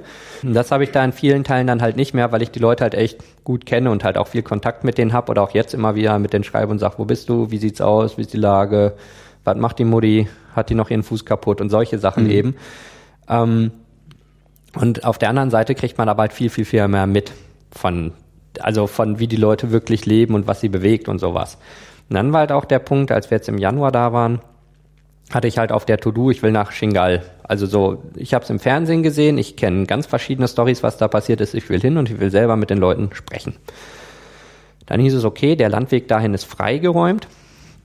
Das war auch so ein Punkt, diese Disputed Areas, also diese große Fläche, haben die, also die ISIS hatte die inne und die Peschmerga konnten einfach nichts machen, weil sie keine panzerbrechenden Waffen und nichts hatten, was auf lange Distanz geht. Gab die ganz unschöne Situation am Mosul-Damm, das war halt so ein Damm über einen Fluss. Wo haben die ISIS eigentlich ihre Waffen her? Ähm, erbeutet größtenteils erbeutet. zum einen von der irakischen Armee echt mhm. super tolles amerikanisches Equipment und zum Teil einfach gekauft von wer es eben anbietet. Mhm. Ähm, und dann Mosul-Damm kann man sich ja vorstellen, so ein langer, schmaler Damm mit so einer Straße drauf. Und auf der einen Seite saßen die ISIS mit zwei, drei so einfach Pickup-Trucks mit so improvisiert gepanzerten Maschinengewehrstellungen hinten drauf mit so 12 Millimeter MGs, also 12,5. Und auf der anderen Seite waren die Peschmerga. Und immer wenn quasi einer Bandam wollte, haben die einfach mit den MGs gefeuert. Ja. Und kann man sich vorstellen, ist so simpel wie Sau. Man wird im Normalfall sagen, so, und jetzt eine Rakete rüber und wir laufen durch und die hatten keine Raketenwerfer. So trivial. Das heißt, die konnten mit drei, vier ISIS-Leuten einen kompletten Damm mit ein paar hundert Leuten auf der anderen Seite ganz locker in Stellung halten und einfach eigentlich zwei Leute am MG und zwei konnten pennen. Ja, gesagt, kann doch wohl nicht wahr sein, dass wir über diesen scheiß Damm nicht rüberkommen, weil wir nichts haben, womit wir denen was tun können. Und dann kam eben der Punkt, Luftschläge von den Amis. Die Amis haben lange gezögert und der Deal war ziemlich sicher, dass ähm, die Amis gesagt haben, ihr wollt ja eure Unabhängigkeit. Das war im letzten Sommer ziemlich akut, dass die autonome Region ein Referendum abhalten wollte. Und dann wäre der Irak zerfallen. Ja. Und dann hätten die Amis ja im Irak verloren. Und bisher haben sie ja gewonnen, zumindest ah, nach eigener Ansicht. Okay. Das geht nicht. Und dann hieß es halt, okay, Unabhängigkeit ist vom Tisch, Luftschläge sofort. Und dann kam ja der Flugzeugträger, der schon im, also vor Kuwait im Prinzip stand, der die Stealth-Drohnen und die anderen Drohnen und alles an Bord hat. Und dann haben die halt Einsätze geflogen und haben einmal allen, allen Kram rausgeholt, den sie immer testen wollten. Stealth-Drohnen, diese ja. Stealth-Heli-Drohnen, die F-22 kamen zum Einsatz, also echt so einmal Technologieschau gemacht. Ähm, sagen muss, in dem Fall, also das finde ich jetzt auch so schwierig, wenn ich da bin, denke ich, hey Amis, voll geil, was ihr hier treibt, ja, in fremden Dank. Ländern ja. rumbomben. Und das ist halt auch so sehr merkwürdig, weil ich denke, so das, was ich halt sonst äh, ihnen immer vorwerfen würde, ist das, wo ich in dem Fall sage, danke, dass ihr es tut. Und das ja. ist halt so, ist halt extrem schwierig. Und ähm, ja, dann haben die Deutschen endlich die Waffen geliefert. Also die G36, die äh, schwere Panzerfaust und vor allem die Milans, also die Raketenwerfer, die auf ungefähr drei Kilometer einen Panzer weghammern können. Und das Wichtige ist beim Milan, das Ding ist drahtgesteuert, das heißt, während es fliegt, kann man noch ein bisschen den Kurs korrigieren. Also mhm. Also wenn man ein Auto anvisiert und das fährt los, kann man noch mal ein Stück nachziehen und trifft es immer noch. Und das ist der wichtige Punkt. So, und dann haben sie im letzten Dezember innerhalb von zwei bis drei Tagen über 3000 Quadratkilometer von der ISIS geräumt. Da muss man sagen, auf einmal mit Waffen, die hier, so sagen wir mal, in der Resterampe rumliegen, ja. äh, sind die in der Lage, haben die da einen Durchmarsch gemacht. Und haben gesagt, das, das zeigt eigentlich, wie leicht man die ISIS kriegen kann. Was würde passieren, wenn wir denen ordentliche Waffen liefern würden? Ja, ne? oder gepanzerte Autos.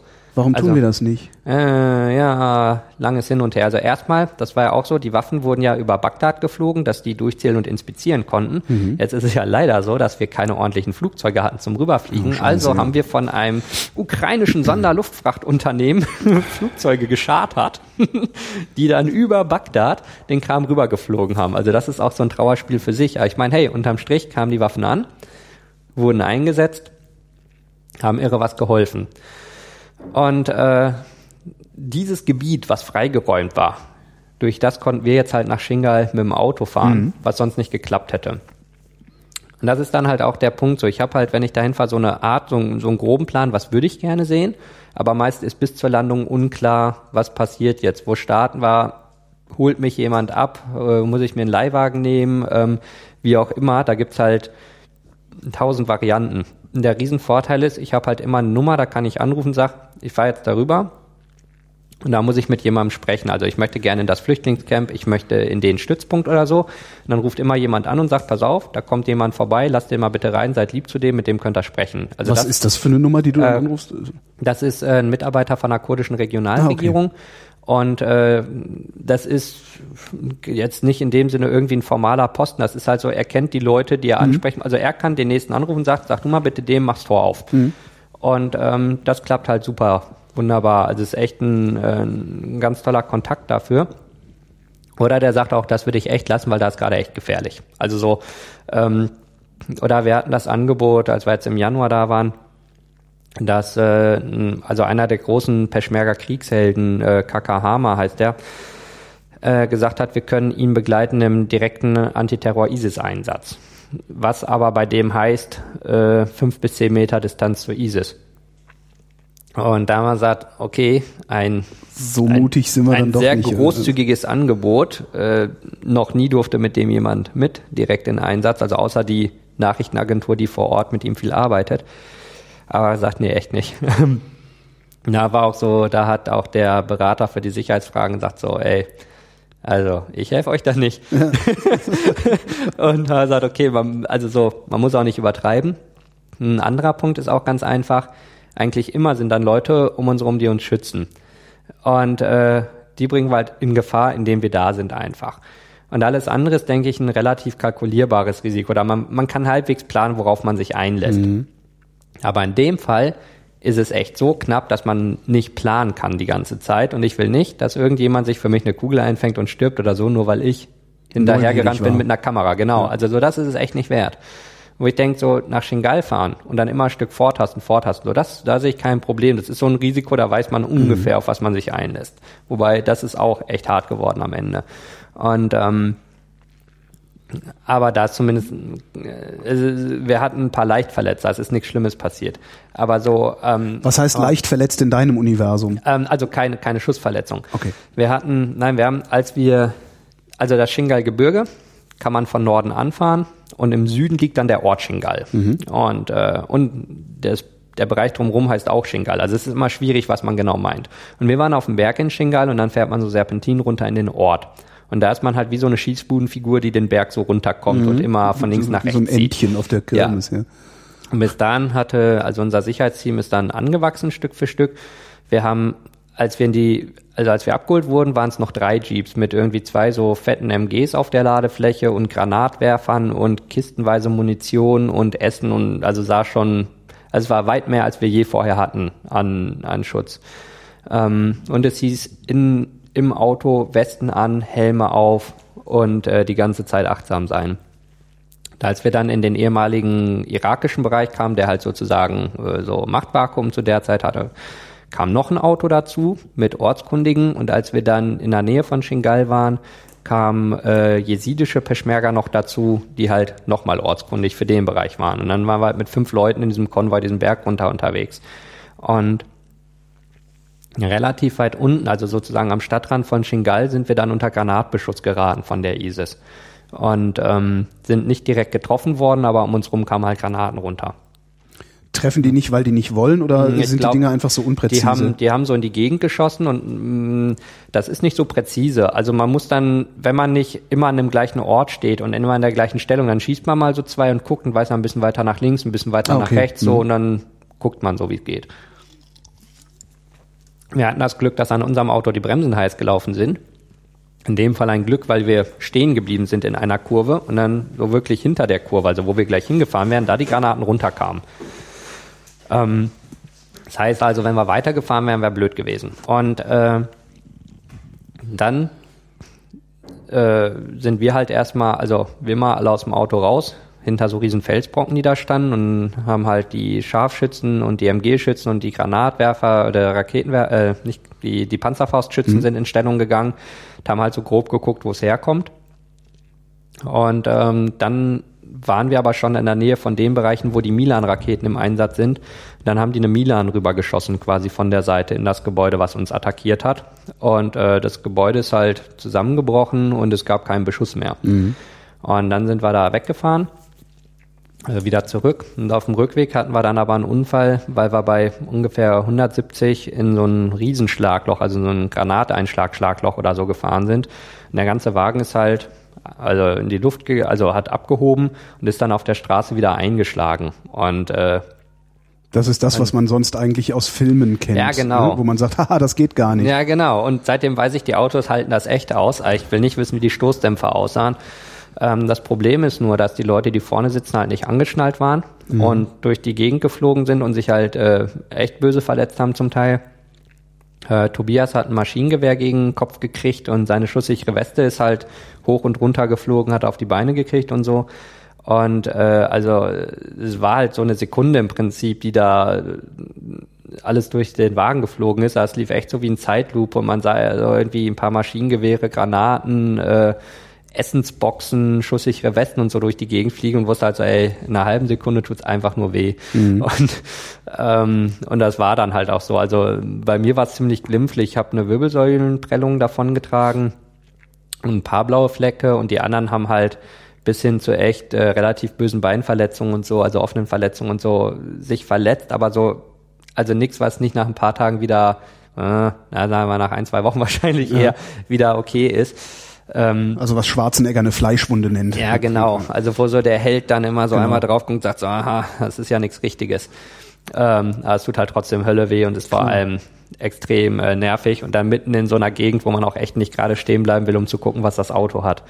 Und ähm, deswegen so, da wir gesagt, gut, das ist aber so unterm Strich immer noch ziemlich glimpflich gewesen äh, und dann fährt man halt nicht weiter. Das ist so ein Risiko, wo ich denke, äh, da fährt man Sicherheitsteam bei, die können das relativ gut einschätzen, die geben immer Einschätzungen ab und sagen dann, also wir würden jetzt nicht weiter. Das Blöde ist immer, die sagen, ihr entscheidet, wollt ihr noch mal gucken fahren? Und das ist dann halt immer so ein Hin und Her. Haben wir gesagt, wenn die sagen, ist keine gute Idee, dann wird es auch keine gute sein. Weil die Richtig. arbeiten hier irgendwie seit 10, 20 Jahren, die werden schon wissen, was sie sagen. Ja. Und das war halt ganz gut, weil man dann halt auch, also, weil die haben gesagt, da können wir ganz locker hin und da gucken wir und ab da tasten wir uns vor, gucken, wie weit es geht. Wenn du da so Verletzte hast oder selber mhm. verletzt bist, also wenn ich hier, ne, wenn mich einer vom Fahrrad holt, äh, rufe ich einen Krankenwagen oder gehe in die Apotheke und hol mir Pflaster ja. und äh, Ibuprofen oder irgendwie mhm. sowas. Das kannst du da ja nicht machen, wenn du da irgendwo in der Pampa unterwegs bist. Was machst du denn da? Also ich habe halt, ähm, also ich habe einfach erste Hilfe-Kits bei, also so Sachen wie Mullbinden und Pflaster halt auch so den kleinen. Ist das sowas wie der, wie der Erste-Hilfe-Kasten im Auto? Genau, also noch viel kleiner. Also es sind so, sind so Taschen an den Oberschenkeln im Prinzip, dass wenn man sich hinhockt, man die aufklappen und sich gut bedienen kann und es halt stabil auf dem Oberschenkel fest hat. Und das eine ist wirklich echt wie so ein minimierter Erste-Hilfe-Kasten aus dem Auto mit, wenn man sich mal ganz dämlich irgendwo schneidet oder so einfach. Oder den Finger klemmt. Und das andere ist so ein Kit, ähm, da ist äh, ja sowas drin, mit dem man abgetrennte Gliedmaßen, also im Prinzip ein Band rumlegt und das immer fester so ziehen kann. Mhm. mhm. Genau, und das, äh, das ist aber ein relativ breiter Metallstab, den man da dreht, also dass man wirklich mit der Hand richtig zugreifen mhm. und rumdrehen kann, soweit es geht und den dann arretieren kann am Ende. Dann sind da auch Handschuhe bei, die aber so dick sind wie so Gartenhandschuhe, fast so Gummihandschuhe und die bis zu den Ellbogen gehen. Mhm. Also mit dem man wirklich auch in Wunden rumwühlen kann im Notfall. Ähm, und so Pflaster, die desinfizieren und Blut binden ganz schnell, sodass wenn man einen Durchschuss hat, man die vorne und hinten draufklebt und erstmal den Blutfluss zumindest stoppt, was halt ein Riesenproblem da ist, erstmal die Blutung stoppen, weil ja. wenn man drin verletzt ist und so, solange das Blut nicht rausläuft, kann man zumindest Zeit schinden. Mhm. Und ähm, dann noch ein Skalpell oder so zwei verschiedene Skalpelle, um im Zweifel was freizuschneiden, wobei äh, das würde ich auch nicht machen. Da muss man echt Ahnung haben, was man da treibt und äh, zum Beispiel noch ein Lungentubus, wenn man einen Lungendurchschuss hat, dass man die Lunge entlüften kann. Das ist halt auch so ein Ding. Ich habe äh, mit Notärzten drüber gesprochen, die haben gesagt, also selbst sie würden, wenn es geht, das Ding nicht selber legen, sondern Chirurgen das machen lassen, der sich echt auskennt. Also und in Deutschland kommt man selten in die Verlegenheit, weil ich hatte die halt gefragt, wie nutze ich sowas? Also wie, ja. also so ey, wenn ich da bin, ist der eh schon tot. Das heißt, ich kann es nicht viel schlimmer machen. Genau, das wollte ich auch gerade sagen. Also der verreckt eh. Dann, ja. ja. Und die haben alle gesagt, das zeigen wir dir nicht. Also mhm. einfach mhm. so, weil nicht, wenn du nicht ein gut ausgebildeter Mediziner bist. Das ist echt kompliziert. Mhm. Dann gibt's aber Kurse, wo man genau diesen Kram lernt für genau solche Zwecke. Und die haben halt auch gesagt, ey, also wenn echt das Blut in alle Richtungen rausläuft, dann mach's. Aber sonst sieh zu, dass du nie in diese Situation kommst, weil das echt kompliziert ist, so mit rein und abknicken und rum und so weiter. Es ist, glaube ich, ziemliche Glückssache, ob man da was hilft oder nicht.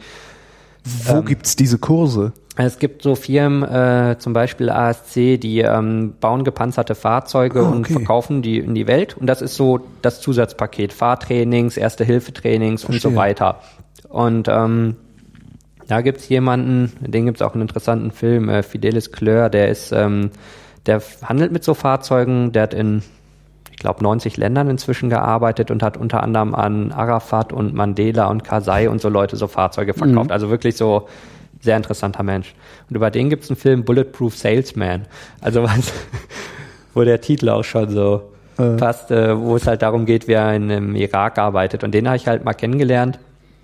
Und ähm, weil wir einfach zum Teil in ähnlichen Gegenden unterwegs sind. So. Und äh, der hat dann sozusagen im Zubehör diese Kits und diese Kurse mhm. und über den bin ich da auch überhaupt erst rangekommen. Der hat dann gesagt, ey, wenn du da hinfährst, aber nicht ohne eins von unseren Medikits hier, und hat die erstmal rübergeschickt. Und ähm, das heißt, man kauft die auch nicht irgendwie im Duty Free, wenn man nee. da irgendwie ankommt. Ja. Und das Gute ist halt auch, dass er mit solchen Sachen sehr viel Erfahrung hat und auch äh, so Leute wie er gute Gesprächspartner sind zu so, was sind die ganz gängigen Fehler? Also was, was sollte man auf keinen Fall tun? Und das sind äh, ist halt wie immer klar, nicht ins Gewehrfeuer rennen, nicht eine Granate essen, logisch. Aber die wichtigen Tipps sind die ganz anderen. Ähm, da habe ich halt gelernt, so man stirbt nicht im Gefecht oder man stirbt auch nicht irgendwo, weil geschossen wird. Die meisten sterben beim Autounfall oder wegen einer Vergiftung oder sowas, wegen ganz anderen Dingen, wo sie dann nicht dran denken. Deswegen auch du stirbst im kleinen Auto, nicht im großen. Wenn alle SUVs fahren, willst du nicht mit dem Mini dazwischen sein. Ja. Wenn alle bescheuert fahren, erst recht nicht. Also nimm ein großes Auto, schnall dich an, fahr langsam. Also so total triviale Dinge. Man ja. denkt, ja, Mutti, mach ich. Ähm, ja, zum Beispiel die Firma hat einen Arzt verloren, weil er einen relativ kleinen Wagen gefahren hat und mit dem SUV kollidiert ist. Also so ganz ja. völlig trivial. In zig Ländern die übelsten Sachen gemacht und daran stirbt man. Mhm. Und solche Sachen sind es dann immer wieder. Oder halt trinke nichts, was nicht verschlossen war und wo du nicht mit dem Desinfektionstuch oben abgewischt hast, sonst sitzt du fünf Tage lang auf dem Klo. Und ähm, das sind dann so die ganz entscheidenden Tipps, weil der Rest, den kann man sich halbwegs selber denken. Ja. Und äh, ich bin auch dieses Jahr das erste Mal dort selber Auto gefahren, weil wir zu einem Camp keinen Transfer gekriegt haben und halt zur Autovermietung gegangen. Hallo, ich hätte gerne ein Auto, nicht ganz klein, irgendwie so ein bisschen so SUV-Größe und ähm, sind dann halt da durch die Gegend gefahren. Es gibt kein richtig funktionierendes Navi. Es gibt so eine freie Navi-Software, äh, OS, MAND, also Osmand, die macht ein ganz passables Routing auf offenen, also auf äh, frei verfügbaren Karten. Das ging ziemlich gut, hat nur ein Problem, was ich auch leider ohne je Feedback bekommen zu haben an die Entwickler gemeldet habe. Es berüchtigt äh, berücksichtigt Frontverläufe nicht. Ja. Das wollte uns nicht quer durch Mosul schicken. Und da gibt es so eine Taste so Feedback geben. Er sagt, hallo, wo kann ich hier einstellen? Das Gebiet ist leider gerade ISIS besetzt. Ich möchte gerne drum rumfahren. Mautstraßen vermeiden. genau, sowas. Und ähm, dann gibt es aber das alternative System, was ich im Land kennengelernt habe. Man kurbelt die Scheibe runter und brüllt einfach, wo man hin will und irgendjemand zeigt schon in eine Richtung. Und da muss man nicht mal die Sprache richtig können. Ruft man der Hook. Und dann zeigt einer in irgendeine Richtung und dann fährt man bis zum nächsten Kreuz und sagt, Hook. Und dann zeigt er wieder eine Richtung und ja. irgendwann kommt man an. Und zwischendurch kommen dann immer wieder Checkpoints, wo halt, da wird so, ja, halbwegs zufällig kontrolliert, wer komisch aussieht. Da wird genauer gefragt, was treibst du hier? Mhm. Da war halt auch so, die Leute da sprechen meist nur mäßig Englisch. Und da habe ich dann im Notfall auch eine Nummer, da kann ich anrufen und sagen, bitte sag ihm mal, äh, wo ich hin will und übersetz mal kurz. Da war es aber fast immer so, hm, Deutsche, was zur Hölle treibt ihr hier? Und sagt, na, wir fahren da ins Flüchtlingscamp, Camp Domitz, ah, Domitz, Domitz, ja, okay, okay, fahrt weiter. Also so, und wo man merkt, die wollen einem ja nichts Böses, die sagen halt so, irgendwie, du bist komisch, du ja. bist kein Einheimischer. Du bist auffällig halt. Genau, und dann im, im Auto, du fährst selber. Ja. Und das war auch so, auch das Sicherheitsteam hat nachher gesagt, ey, ja, okay, Shingai kriegen wir hin, aber ihr fahrt hier selber Auto? Er sagt so, okay, das habe ich häufiger gehört und habe gesagt, wie, also die haben gesagt, ey, also so von uns aus kommt gerne mit an die Front oder ein Häuserkampf, aber fahrt hier nicht Auto. Und wo ich dachte, okay, die, die Skala der Sicherheit liegt ja. hier irgendwo anders. Und ich fand es aber, also klar, chaotisch und wild, so wie man sich's vorstellt, aber nicht wirklich gefährlich. Oder wer hat ein Glück oder ich weiß es nicht.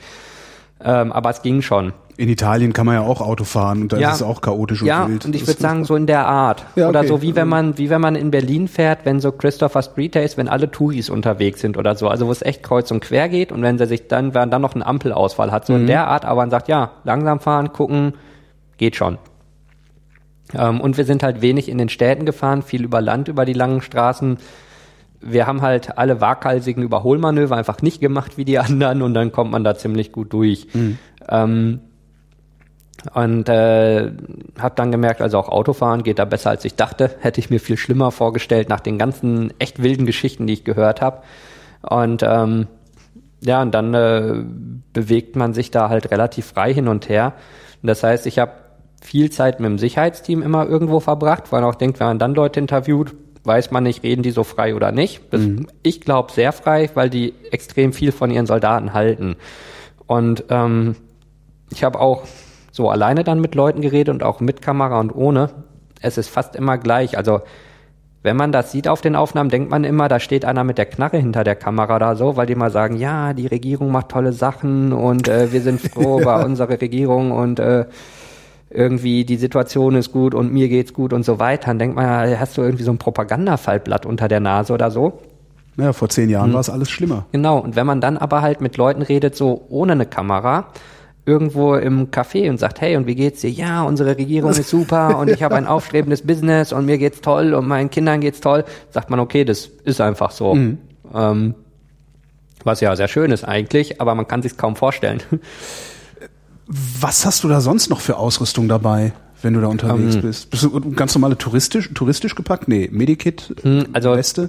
vom, vom Gewicht her äh, schränkt das meist ein. Also die meisten Airlines sind extrem großzügig, wenn man ihnen erklärt, was man da treibt. Ja. Ich habe zum Beispiel, bin mit Turkish Airlines geflogen letzten Sommer und habe gesagt, hey, ich habe 16 Kilo Weste, drei äh, oder zwei Kilo So eine, Helm. so eine Weste Hm. wiegt 16 Kilo. Also die alte, die ich habe, schon die neuen nur noch 12, Mhm. aber die haben auch nicht so einen hohen Kragen und so. Es ist so, ja, also ich bleib bei meiner, da habe ich großes Vertrauen zu. Äh, Wo kauft man so eine Weste, frage ich mich Ah. gerade. Das ist doch auch sowas, was du nicht hier im Armeeladen auf der, Nee, auf der nicht in der Danziger. Schutzklasse. Ähm, da gibt's zum einen einfach große Hersteller, die das machen und da gibt's also eine Selbstregulierung. Die wollen immer einen Nachweis haben, dass man Behörde ist oder eine Redaktion schreiben, dass man in diese Krisengebiete geht. Also das scheint echt gut zu gehen von dieser Selbstkontrolle her, dass die einfach nicht jedem den über den Tisch äh, geben, Ja. weil man halt maschinengewehrsicher ist mit dem Ding. Und da ist natürlich klar, dass man das mm, also wir sind ein freies Land, das ist hier nicht verboten, aber man hat es trotzdem gerne reguliert irgendwie. Und ähm, in dem Fall ist so, dass ich das vor Jahren über einen äh, Bekannten aus Israel einfach bekommen habe, weil der wiederum Händler kannte und gesagt hat, das kannst du dem guten Gewissens geben. Ähm, und Was? damit war die Sache durch. Was kostet so ein Ding? Äh, damals noch so 2800 Euro das Teil. Inzwischen gibt's einfachere, die aber wirklich deutlich weniger Schutz an Hals, äh, Genitalien und den Seiten bieten, gibt's für 500, 600. Aber meins geht halt von, also Splitterschutz habe ich von Ohr bis Knie fast, also mit so einem Lappen, den man vorne runterklappen kann. Und wirklich bis Maschinengewehre oder Scharfschützensicher bin ich dann so von Gürtellinie bis Oberkante Hals. Also so das, was man echt geschützt haben will und selbst von den Seiten noch gegen Pistolen und Schrapnelle sicher. Und dann ist es eben schwer.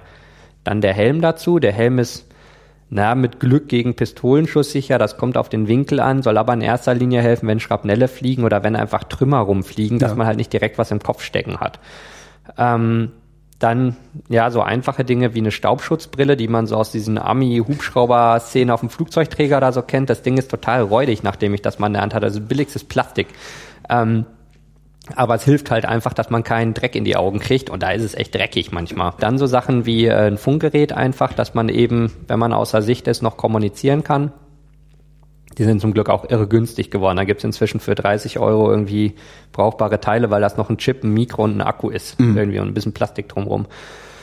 Und äh, dann ganz einfach Klamotten ordentliche, also die irgendwie abriebfest sind, die, äh, die man im Zweifel drei Tage tragen kann, wenn man doch keine Dusche zwischendurch hatte oder sowas. Äh, ganz bequeme Schuhe. Ja. Glaubt man nicht, wie wichtig sowas dann am Ende wird. Ähm, dann habe ich die Kameras bei, also ich habe zwei Spielreflexkameras immer bei, einfach falls eine doch kaputt geht oder falls man das Objektiv nicht schnell genug getauscht kriegt, dass man einen Tele hat und einen Weitwinkel. Und ähm, zwei Flaschen Wasser, Also besonders im Sommer braucht man Wasser wie Sau. Und dann habe ich immer noch so Elektrolyte-Tabletten bei, weil ich das einfach überhaupt nicht gewohnt bin und dann die ganze Zeit Elektrolyte-Tabletten dazu fresse. Und ähm, Fernglas äh, auch noch bei. Und dann geht's halt auch los, wie packt man den Kram um sich rum, dass man noch an alles rankommt und nichts aneinander schlägt, wenn man rennt und so weiter. Und das war auch äh, wie ein riesen Puzzlespiel. Mhm. Also so wirklich abendelang das Zeug oben hängen, hier im Bunker hin und her rennen, Treppe hoch, Treppe runter. Ähm, also dauert eine Weile. Ich meine, wenn man so bei so einer Armee ist, dann ist der Kram konfektioniert und man hat eine Tasche für alles und ja. irgendwie, die haben genau das wahrscheinlich wochenlang mal gemacht vorher. Aber kannst du die nicht einfach, kannst du nicht einfach irgendwo hingehen und sagen, gib mir mal die Standard-Armee-Ausstattung ja. mit alles, einmal alles? Kann ich. Also, und dann habe ich ein Gewehr und Granaten und kann keine Fotos schießen. Das ist ja das Problem. Ja, aber du willst ja, die, also, ja. Genau, weil die haben keine Fototaschen und die haben keine okay, Objektivtaschen. Ja, scheiße, ja, stimmt. das ist genau der Punkt. Ja. Das heißt, ich habe mir einfach angeguckt, wie, wie sieht das aus bei so den Kriegsberichterstattern, die rumlaufen. Mhm. Die haben halt meist keine Fotos von sich. Das ist der nächste Punkt, weil die machen ja keine Selfies, wenn sie gerade an der Front rumrennen.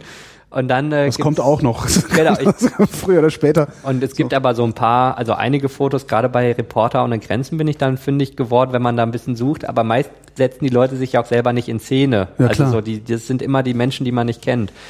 Und äh, dann aber so geguckt, okay, die Kamera ist unterschiedlich lang an dem Gurt und so weiter. Und dann so mit der Zeit geht's. Und ich denke, ich muss ja auch nicht äh, fünf Monate im Einsatz, sondern ich muss mal einen Tag überstehen mit dem Equipment. Und abends kann ich es wieder ablegen. Aber das waren so die Sachen, die dann echt ähm, schwierig sind. Und insgesamt habe ich dann 25 bis 26 Kilo Equipment am Körper, also mit Wasser und allem. Äh, und ich sitze halt sonst hier am Schreibtisch rum oder mache halt Touri-Führung. Das heißt, ähm, das ist halt so ungefähr ein Drittel von meinem Körpergewicht, was ich dann noch trage.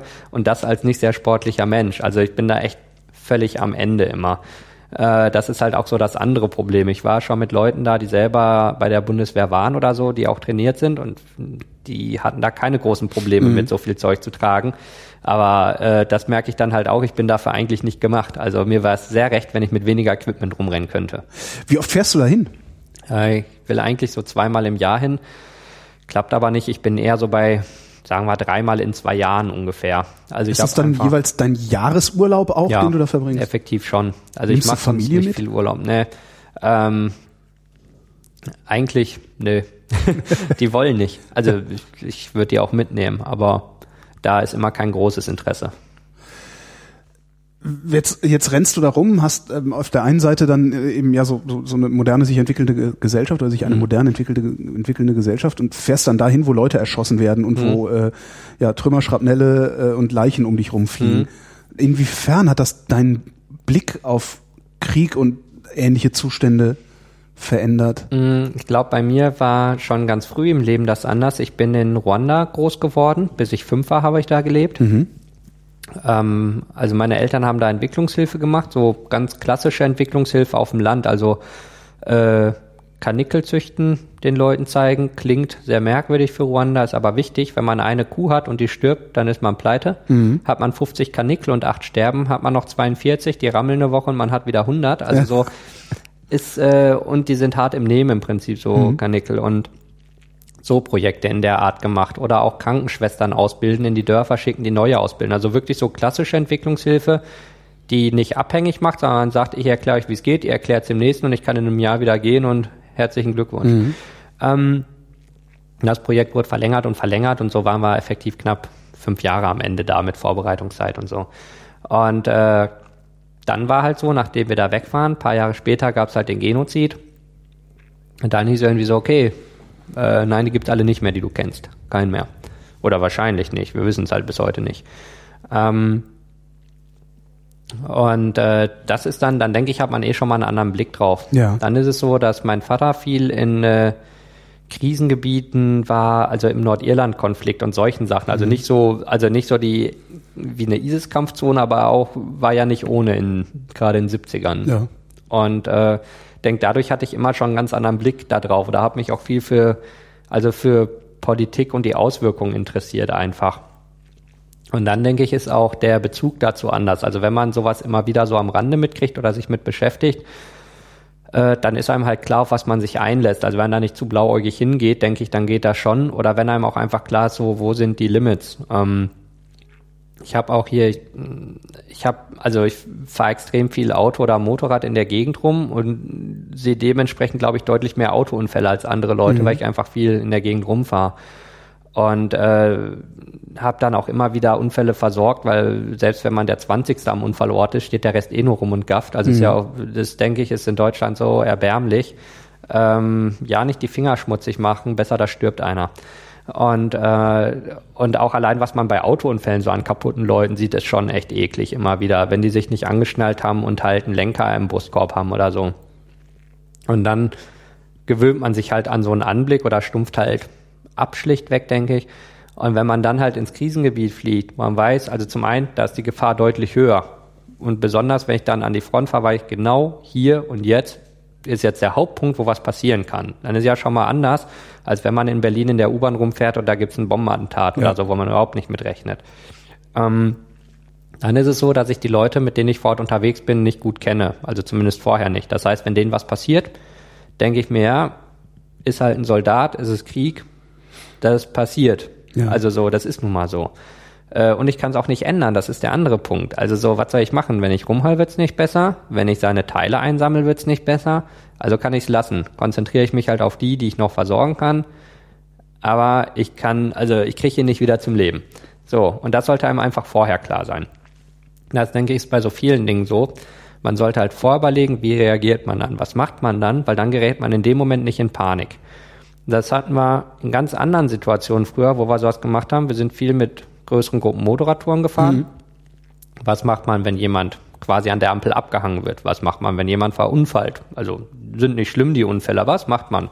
Bleibt man stehen, fahren die anderen weiter, wartet einer, bis der Abschlepper kommt. Wenn man dann halt vorher sagt, okay, wir warten alle. Und wenn einer verletzt wird, der und der versorgt mhm. und der erste und der letzte sperren ab. Und dann hatten wir einen Unfall und es lief ziemlich problemlos. Und wenn man das einfach überträgt durchs ganze Leben und sagt, okay, wir fahren dahin, wenn es knallt, ich kann alle versorgen, du kannst mich versorgen. Wenn es uns beide erwischt, haben wir beide ein Problem. Wenn irgendwas fliegt, springen wir aus dem Auto. Wenn etwas, äh, wenn der Wagen schneller fährt, bleiben wir im Auto. Und dann muss man sich halt vorüberlegen, was man treibt. Und in dem Moment, wo es dann soweit ist, dann weiß man aber, was man macht, weil man sagt, man hat sich ein paar Mal überlegt, man hat auch die Handgriffe gemacht und so weiter und dann kann man schnell agieren. Auch die Handgriffe, wo ist was in meinem Medikit? Wie kriege ich die Handschuhe über? Wie kriege ich die Gasmaske auf zum Beispiel? Mhm. Ähm, also wenn doch mal die ISIS in der Gegend Chlorgas schießt oder so. Wir hatten halt Gasmasken bei. Wir haben dann halt auch geübt, wie schnell kriege ich die Gasmaske auf, wenn ich im Auto sitze. Also nicht, dass man die hinten am Rücken hat, ist angeschnallt, ja. knallt in Gurtstraffer, weil man bremst und kommt nicht an die Gasmaske oder sowas. Ähm, und all diese Sachen vorher durchspielen und auch wirklich üben. Maske auf, Filter ran. Kriege ich die Maske über den Helm? Geht nicht. Also Helm ab, Brille ab, Maske auf, Filter ran, Helm auf und das immer wieder üben. Und wenn man dann in der Situation ist, macht man das klack, klack, klack, klack, klack und ist sicher. Und wenn man es vorher nicht überlegt hat und hingeht und sagt, passiert schon nichts oder hu, tolle Abenteuerurlaub, ich glaube, dann hat man die Probleme. Das heißt, es erschüttert dich nicht, egal was da passiert, es erschüttert dich nicht. Ich glaube nicht in dem Moment. Ja. Das ist der Punkt. Später, wenn man drüber nachdenkt, denkt man zum Teil so, boah, das war übel. Aber in dem Moment sagt man, zack, machen, machen, machen, machen, machen. Erstmal rauskommen aus der Situation.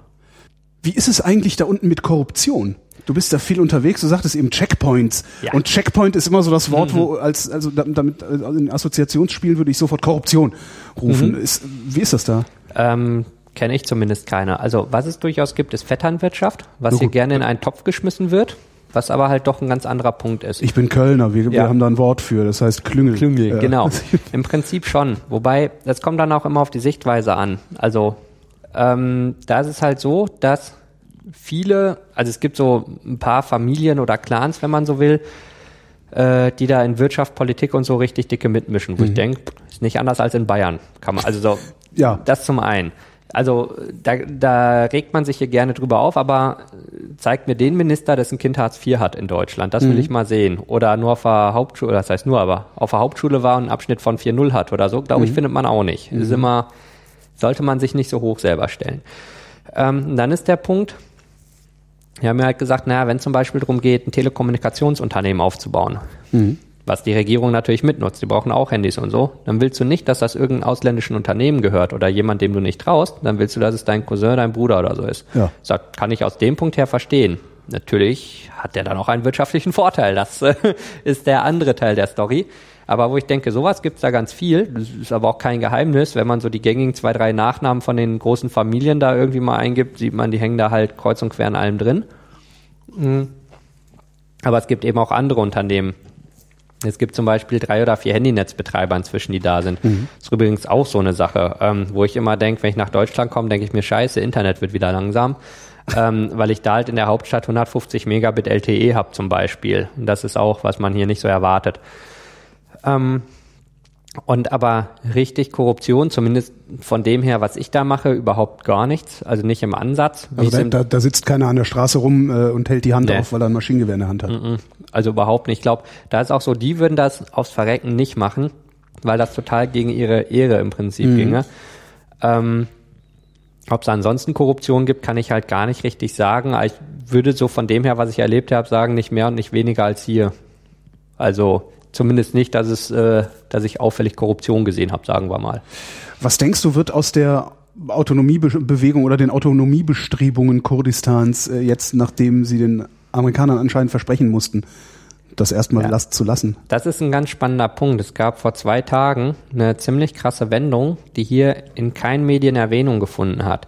Ähm, das Parlament der autonomen Region Kurdistan hat eine neue Verfassung verabschiedet, in der das Referendum drin steht, dass sie ein Referendum abhalten werden über ihre Unabhängigkeit. Mhm. Und ich denke, das ist auch für Deutschland ein ziemlich interessanter Punkt. Das ist hier völlig an den Leuten vorbeigegangen bisher und das ist halt seit zwei Tagen in der Verfassung drin und die werden wahrscheinlich dieses Jahr die Abstimmung machen. Und dabei wird rauskommen, dass sie vom Irak ja. unabhängig werden. Ja.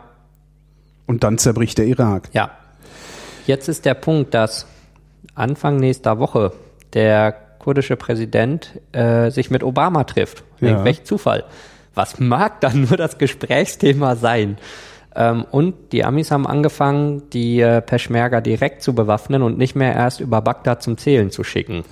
Das heißt, die Amis bereiten sich auch darauf vor, dass Kurdistan unabhängig ja. wird und versuchen es gar nicht mehr zu verhindern. Nö, das ist interessant. Hm. Und man kann auch sagen, es hing eigentlich immer an den Amis. Also wenn die sagen, ja, ist okay, dann kann man sich vorstellen, dann gibt es in der UN keine Probleme. Also ich glaube, ein Großteil der Welt ist es egal, mhm. kann man mal so sagen. Wichtig ist Europa wegen Türkei, also die Verbindung ist ja doch noch eng. Ähm, Deutschland wird sagen, ja, Frankreich auch. Und ich denke, die anderen Länder, so, wir sind halt die EU, wenn Deutschland und Frankreich sowas Ja sagen, dann ist es Ja, dann heulen die Briten noch ein bisschen genau, rum, aber genau, sagen dann auch sagen, Ja. wir brauchen genau. Geld. Genau. Äh, so, das Übliche, give me my money back. Aber ähm, im Großen und Ganzen sehe ich nicht, dass es da richtige Probleme gibt, außer dass Bagdad heulen wird, aber die, nimmt halt echt keiner mehr ernst auf der Welt, muss man mal ganz klar sagen. Ähm, und ja, Assad irgendwie äh, wird vielleicht auch was dagegen haben. Die Türkei wird nichts dagegen haben, weil die sind Handelspartner. Ich glaube, für die wird es eher besser damit. Und ähm, in dem Zusammenhang kam noch ein ganz spannender Punkt, als ich mit kurdischen, also aus der autonomen Region Kurdistan, mit Politikern gesprochen habe und gefragt habe, was haltet ihr von der Türkei in der EU? Mhm. Und die haben gesagt, ja, voll dafür, weil dann sind wir EU-Anrainer gesagt habe, das ist auch ein abstruser Gedanke eigentlich, ja. dass Kurdistan dann EU-Anrainerstaat wäre. Also wenn beide Dinge passieren, das fand ich auch. Äh, Alleine dafür sollte man die Türkei schon aufnehmen. Ja, und ich habe gesagt, eigentlich, also alles, was man sagt, warum man die Türkei nicht aufnehmen soll, Menschenrechte und so weiter, diese Punkte, ja. das wird ja oder würde dann besser durch eine EU-Aufnahme, weil auf einmal könnte man klagen vor den mhm. EU-Gerichten. Also, und ich weiß nicht, ob die Türkei das dann noch will. Also ich glaube, das wäre dann nämlich eher, also man merkt ja, dass es dann auf einmal ein Stocken geriet, als es zu diesen Punkten kam. Natürlich die wirtschaftlichen und diese Dinge, da müssen sie mehr oder minder den Formalia entsprechen, wie halt die mhm. anderen Länder auch derzeit. Äh, ja, ich glaube, der Punkt, bevor die nicht landesintern das geklärt haben, also äh, dass sie mit den Kurden Frieden haben, denke ich, wird das nichts, weil dann klagen die sich gegenseitig äh, vor den EU-Gerichten kaputt und mhm. werfen sich alles Mögliche vor. Und da ist ja jetzt so, sagen wir, ein sanftes Aufeinander zu. Also es gibt jetzt nicht die riesen Durchbrüche. Es geht ja so von beiden Seiten in die richtige Richtung. Da denke ich, da wird es dann interessant. Zum einen, wie das vielleicht in zwei, drei Jahren ist, also ob man dann wirklich den Frieden geschafft hat da, was ja endlich mal wünschenswert wäre. Dann gab es noch so eine Idee, die Türkei einfach in zwei große Bundesländer zu teilen. Im Prinzip ein kurdisches und das restliche sozusagen, das türkische oder wie man es dann nennen mag, ähm, wo einfach die einzelnen Bundesländer extrem viel Verwaltung auf ihre Ebene kriegen, weil dann kann man sagen, hey, wir sind noch ein Land, ja. äh, Kurden haben sich nicht abgespaltet und auf kurdischer Seite kann sagen, wir haben unsere Selbstverwaltung und haben beide gewonnen. Ja. So. Ähm, dann ist halt die Frage, wo genau verläuft die Grenze und so weiter. Aber so in der Richtung könnte man sagen, das wäre vielleicht ein Weg. Ähm, das ist vor allen Dingen was, was man verhandeln kann und das sieht, ja, wo, wo was keiner du so erzählst, verliert. genau und was du so erzählst, sieht's halt auch danach aus, als würden sie lieber verhandeln, als es mit Waffen auszutragen. Und das finde ich Zumindest ganz, inzwischen. ganz interessant. Also es hat sich, da hat sich vieles gewandelt.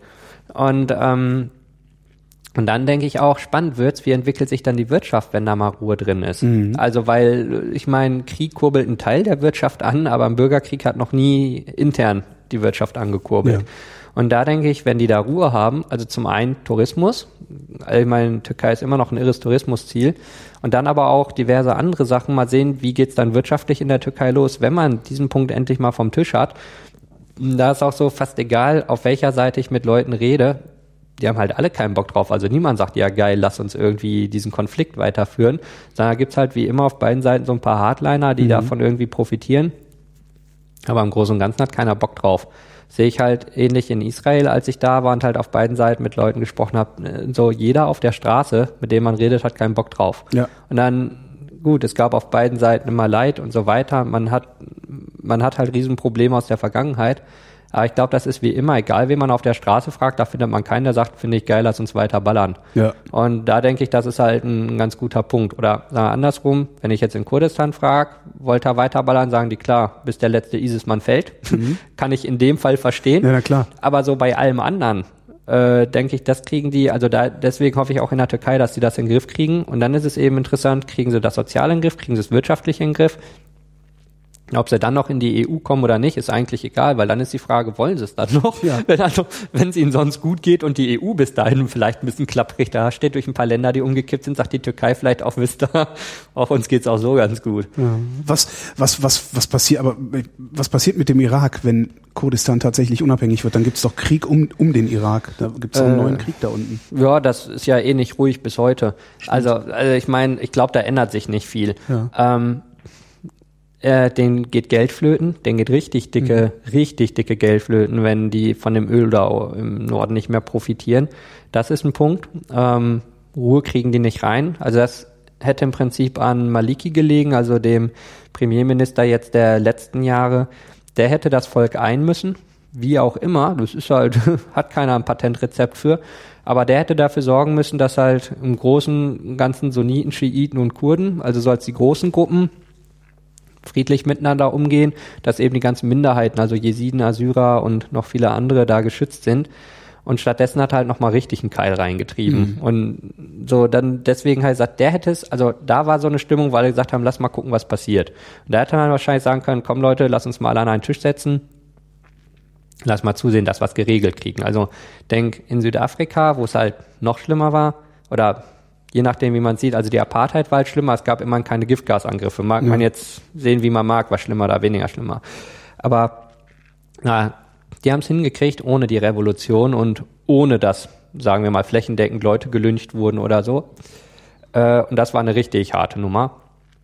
Da denke ich, da waren die Voraussetzungen im Irak eigentlich deutlich besser.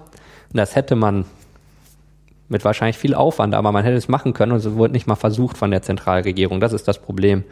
Das ist auch so eine Sache, die ich bei den Kurden spannend finde, dass die überhaupt keine richtigen Rachegelüste so haben. Also als Saddam geschlagen war, haben sie gesagt, okay, fertig.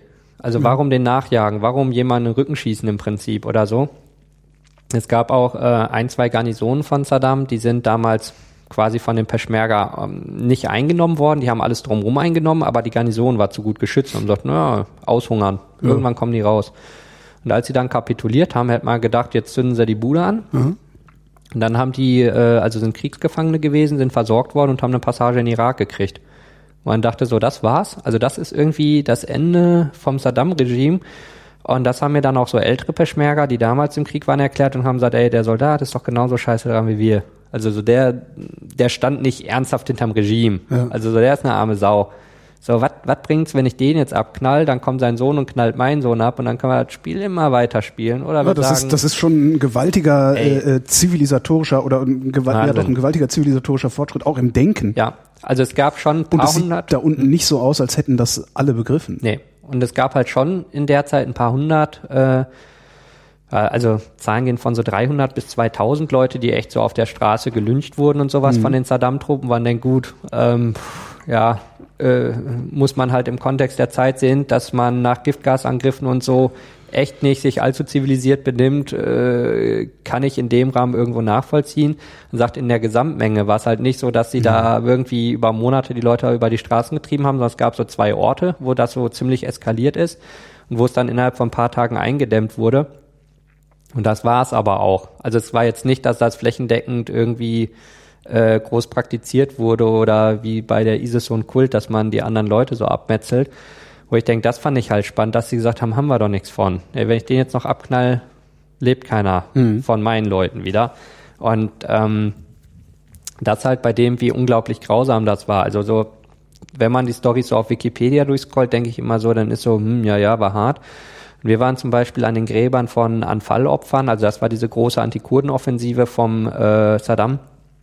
Und da hat uns dann jemand erklärt, wie seine Familie da halt umgebracht wurde. Und die haben halt Gräber ausgehoben und da mussten sich alle anstellen.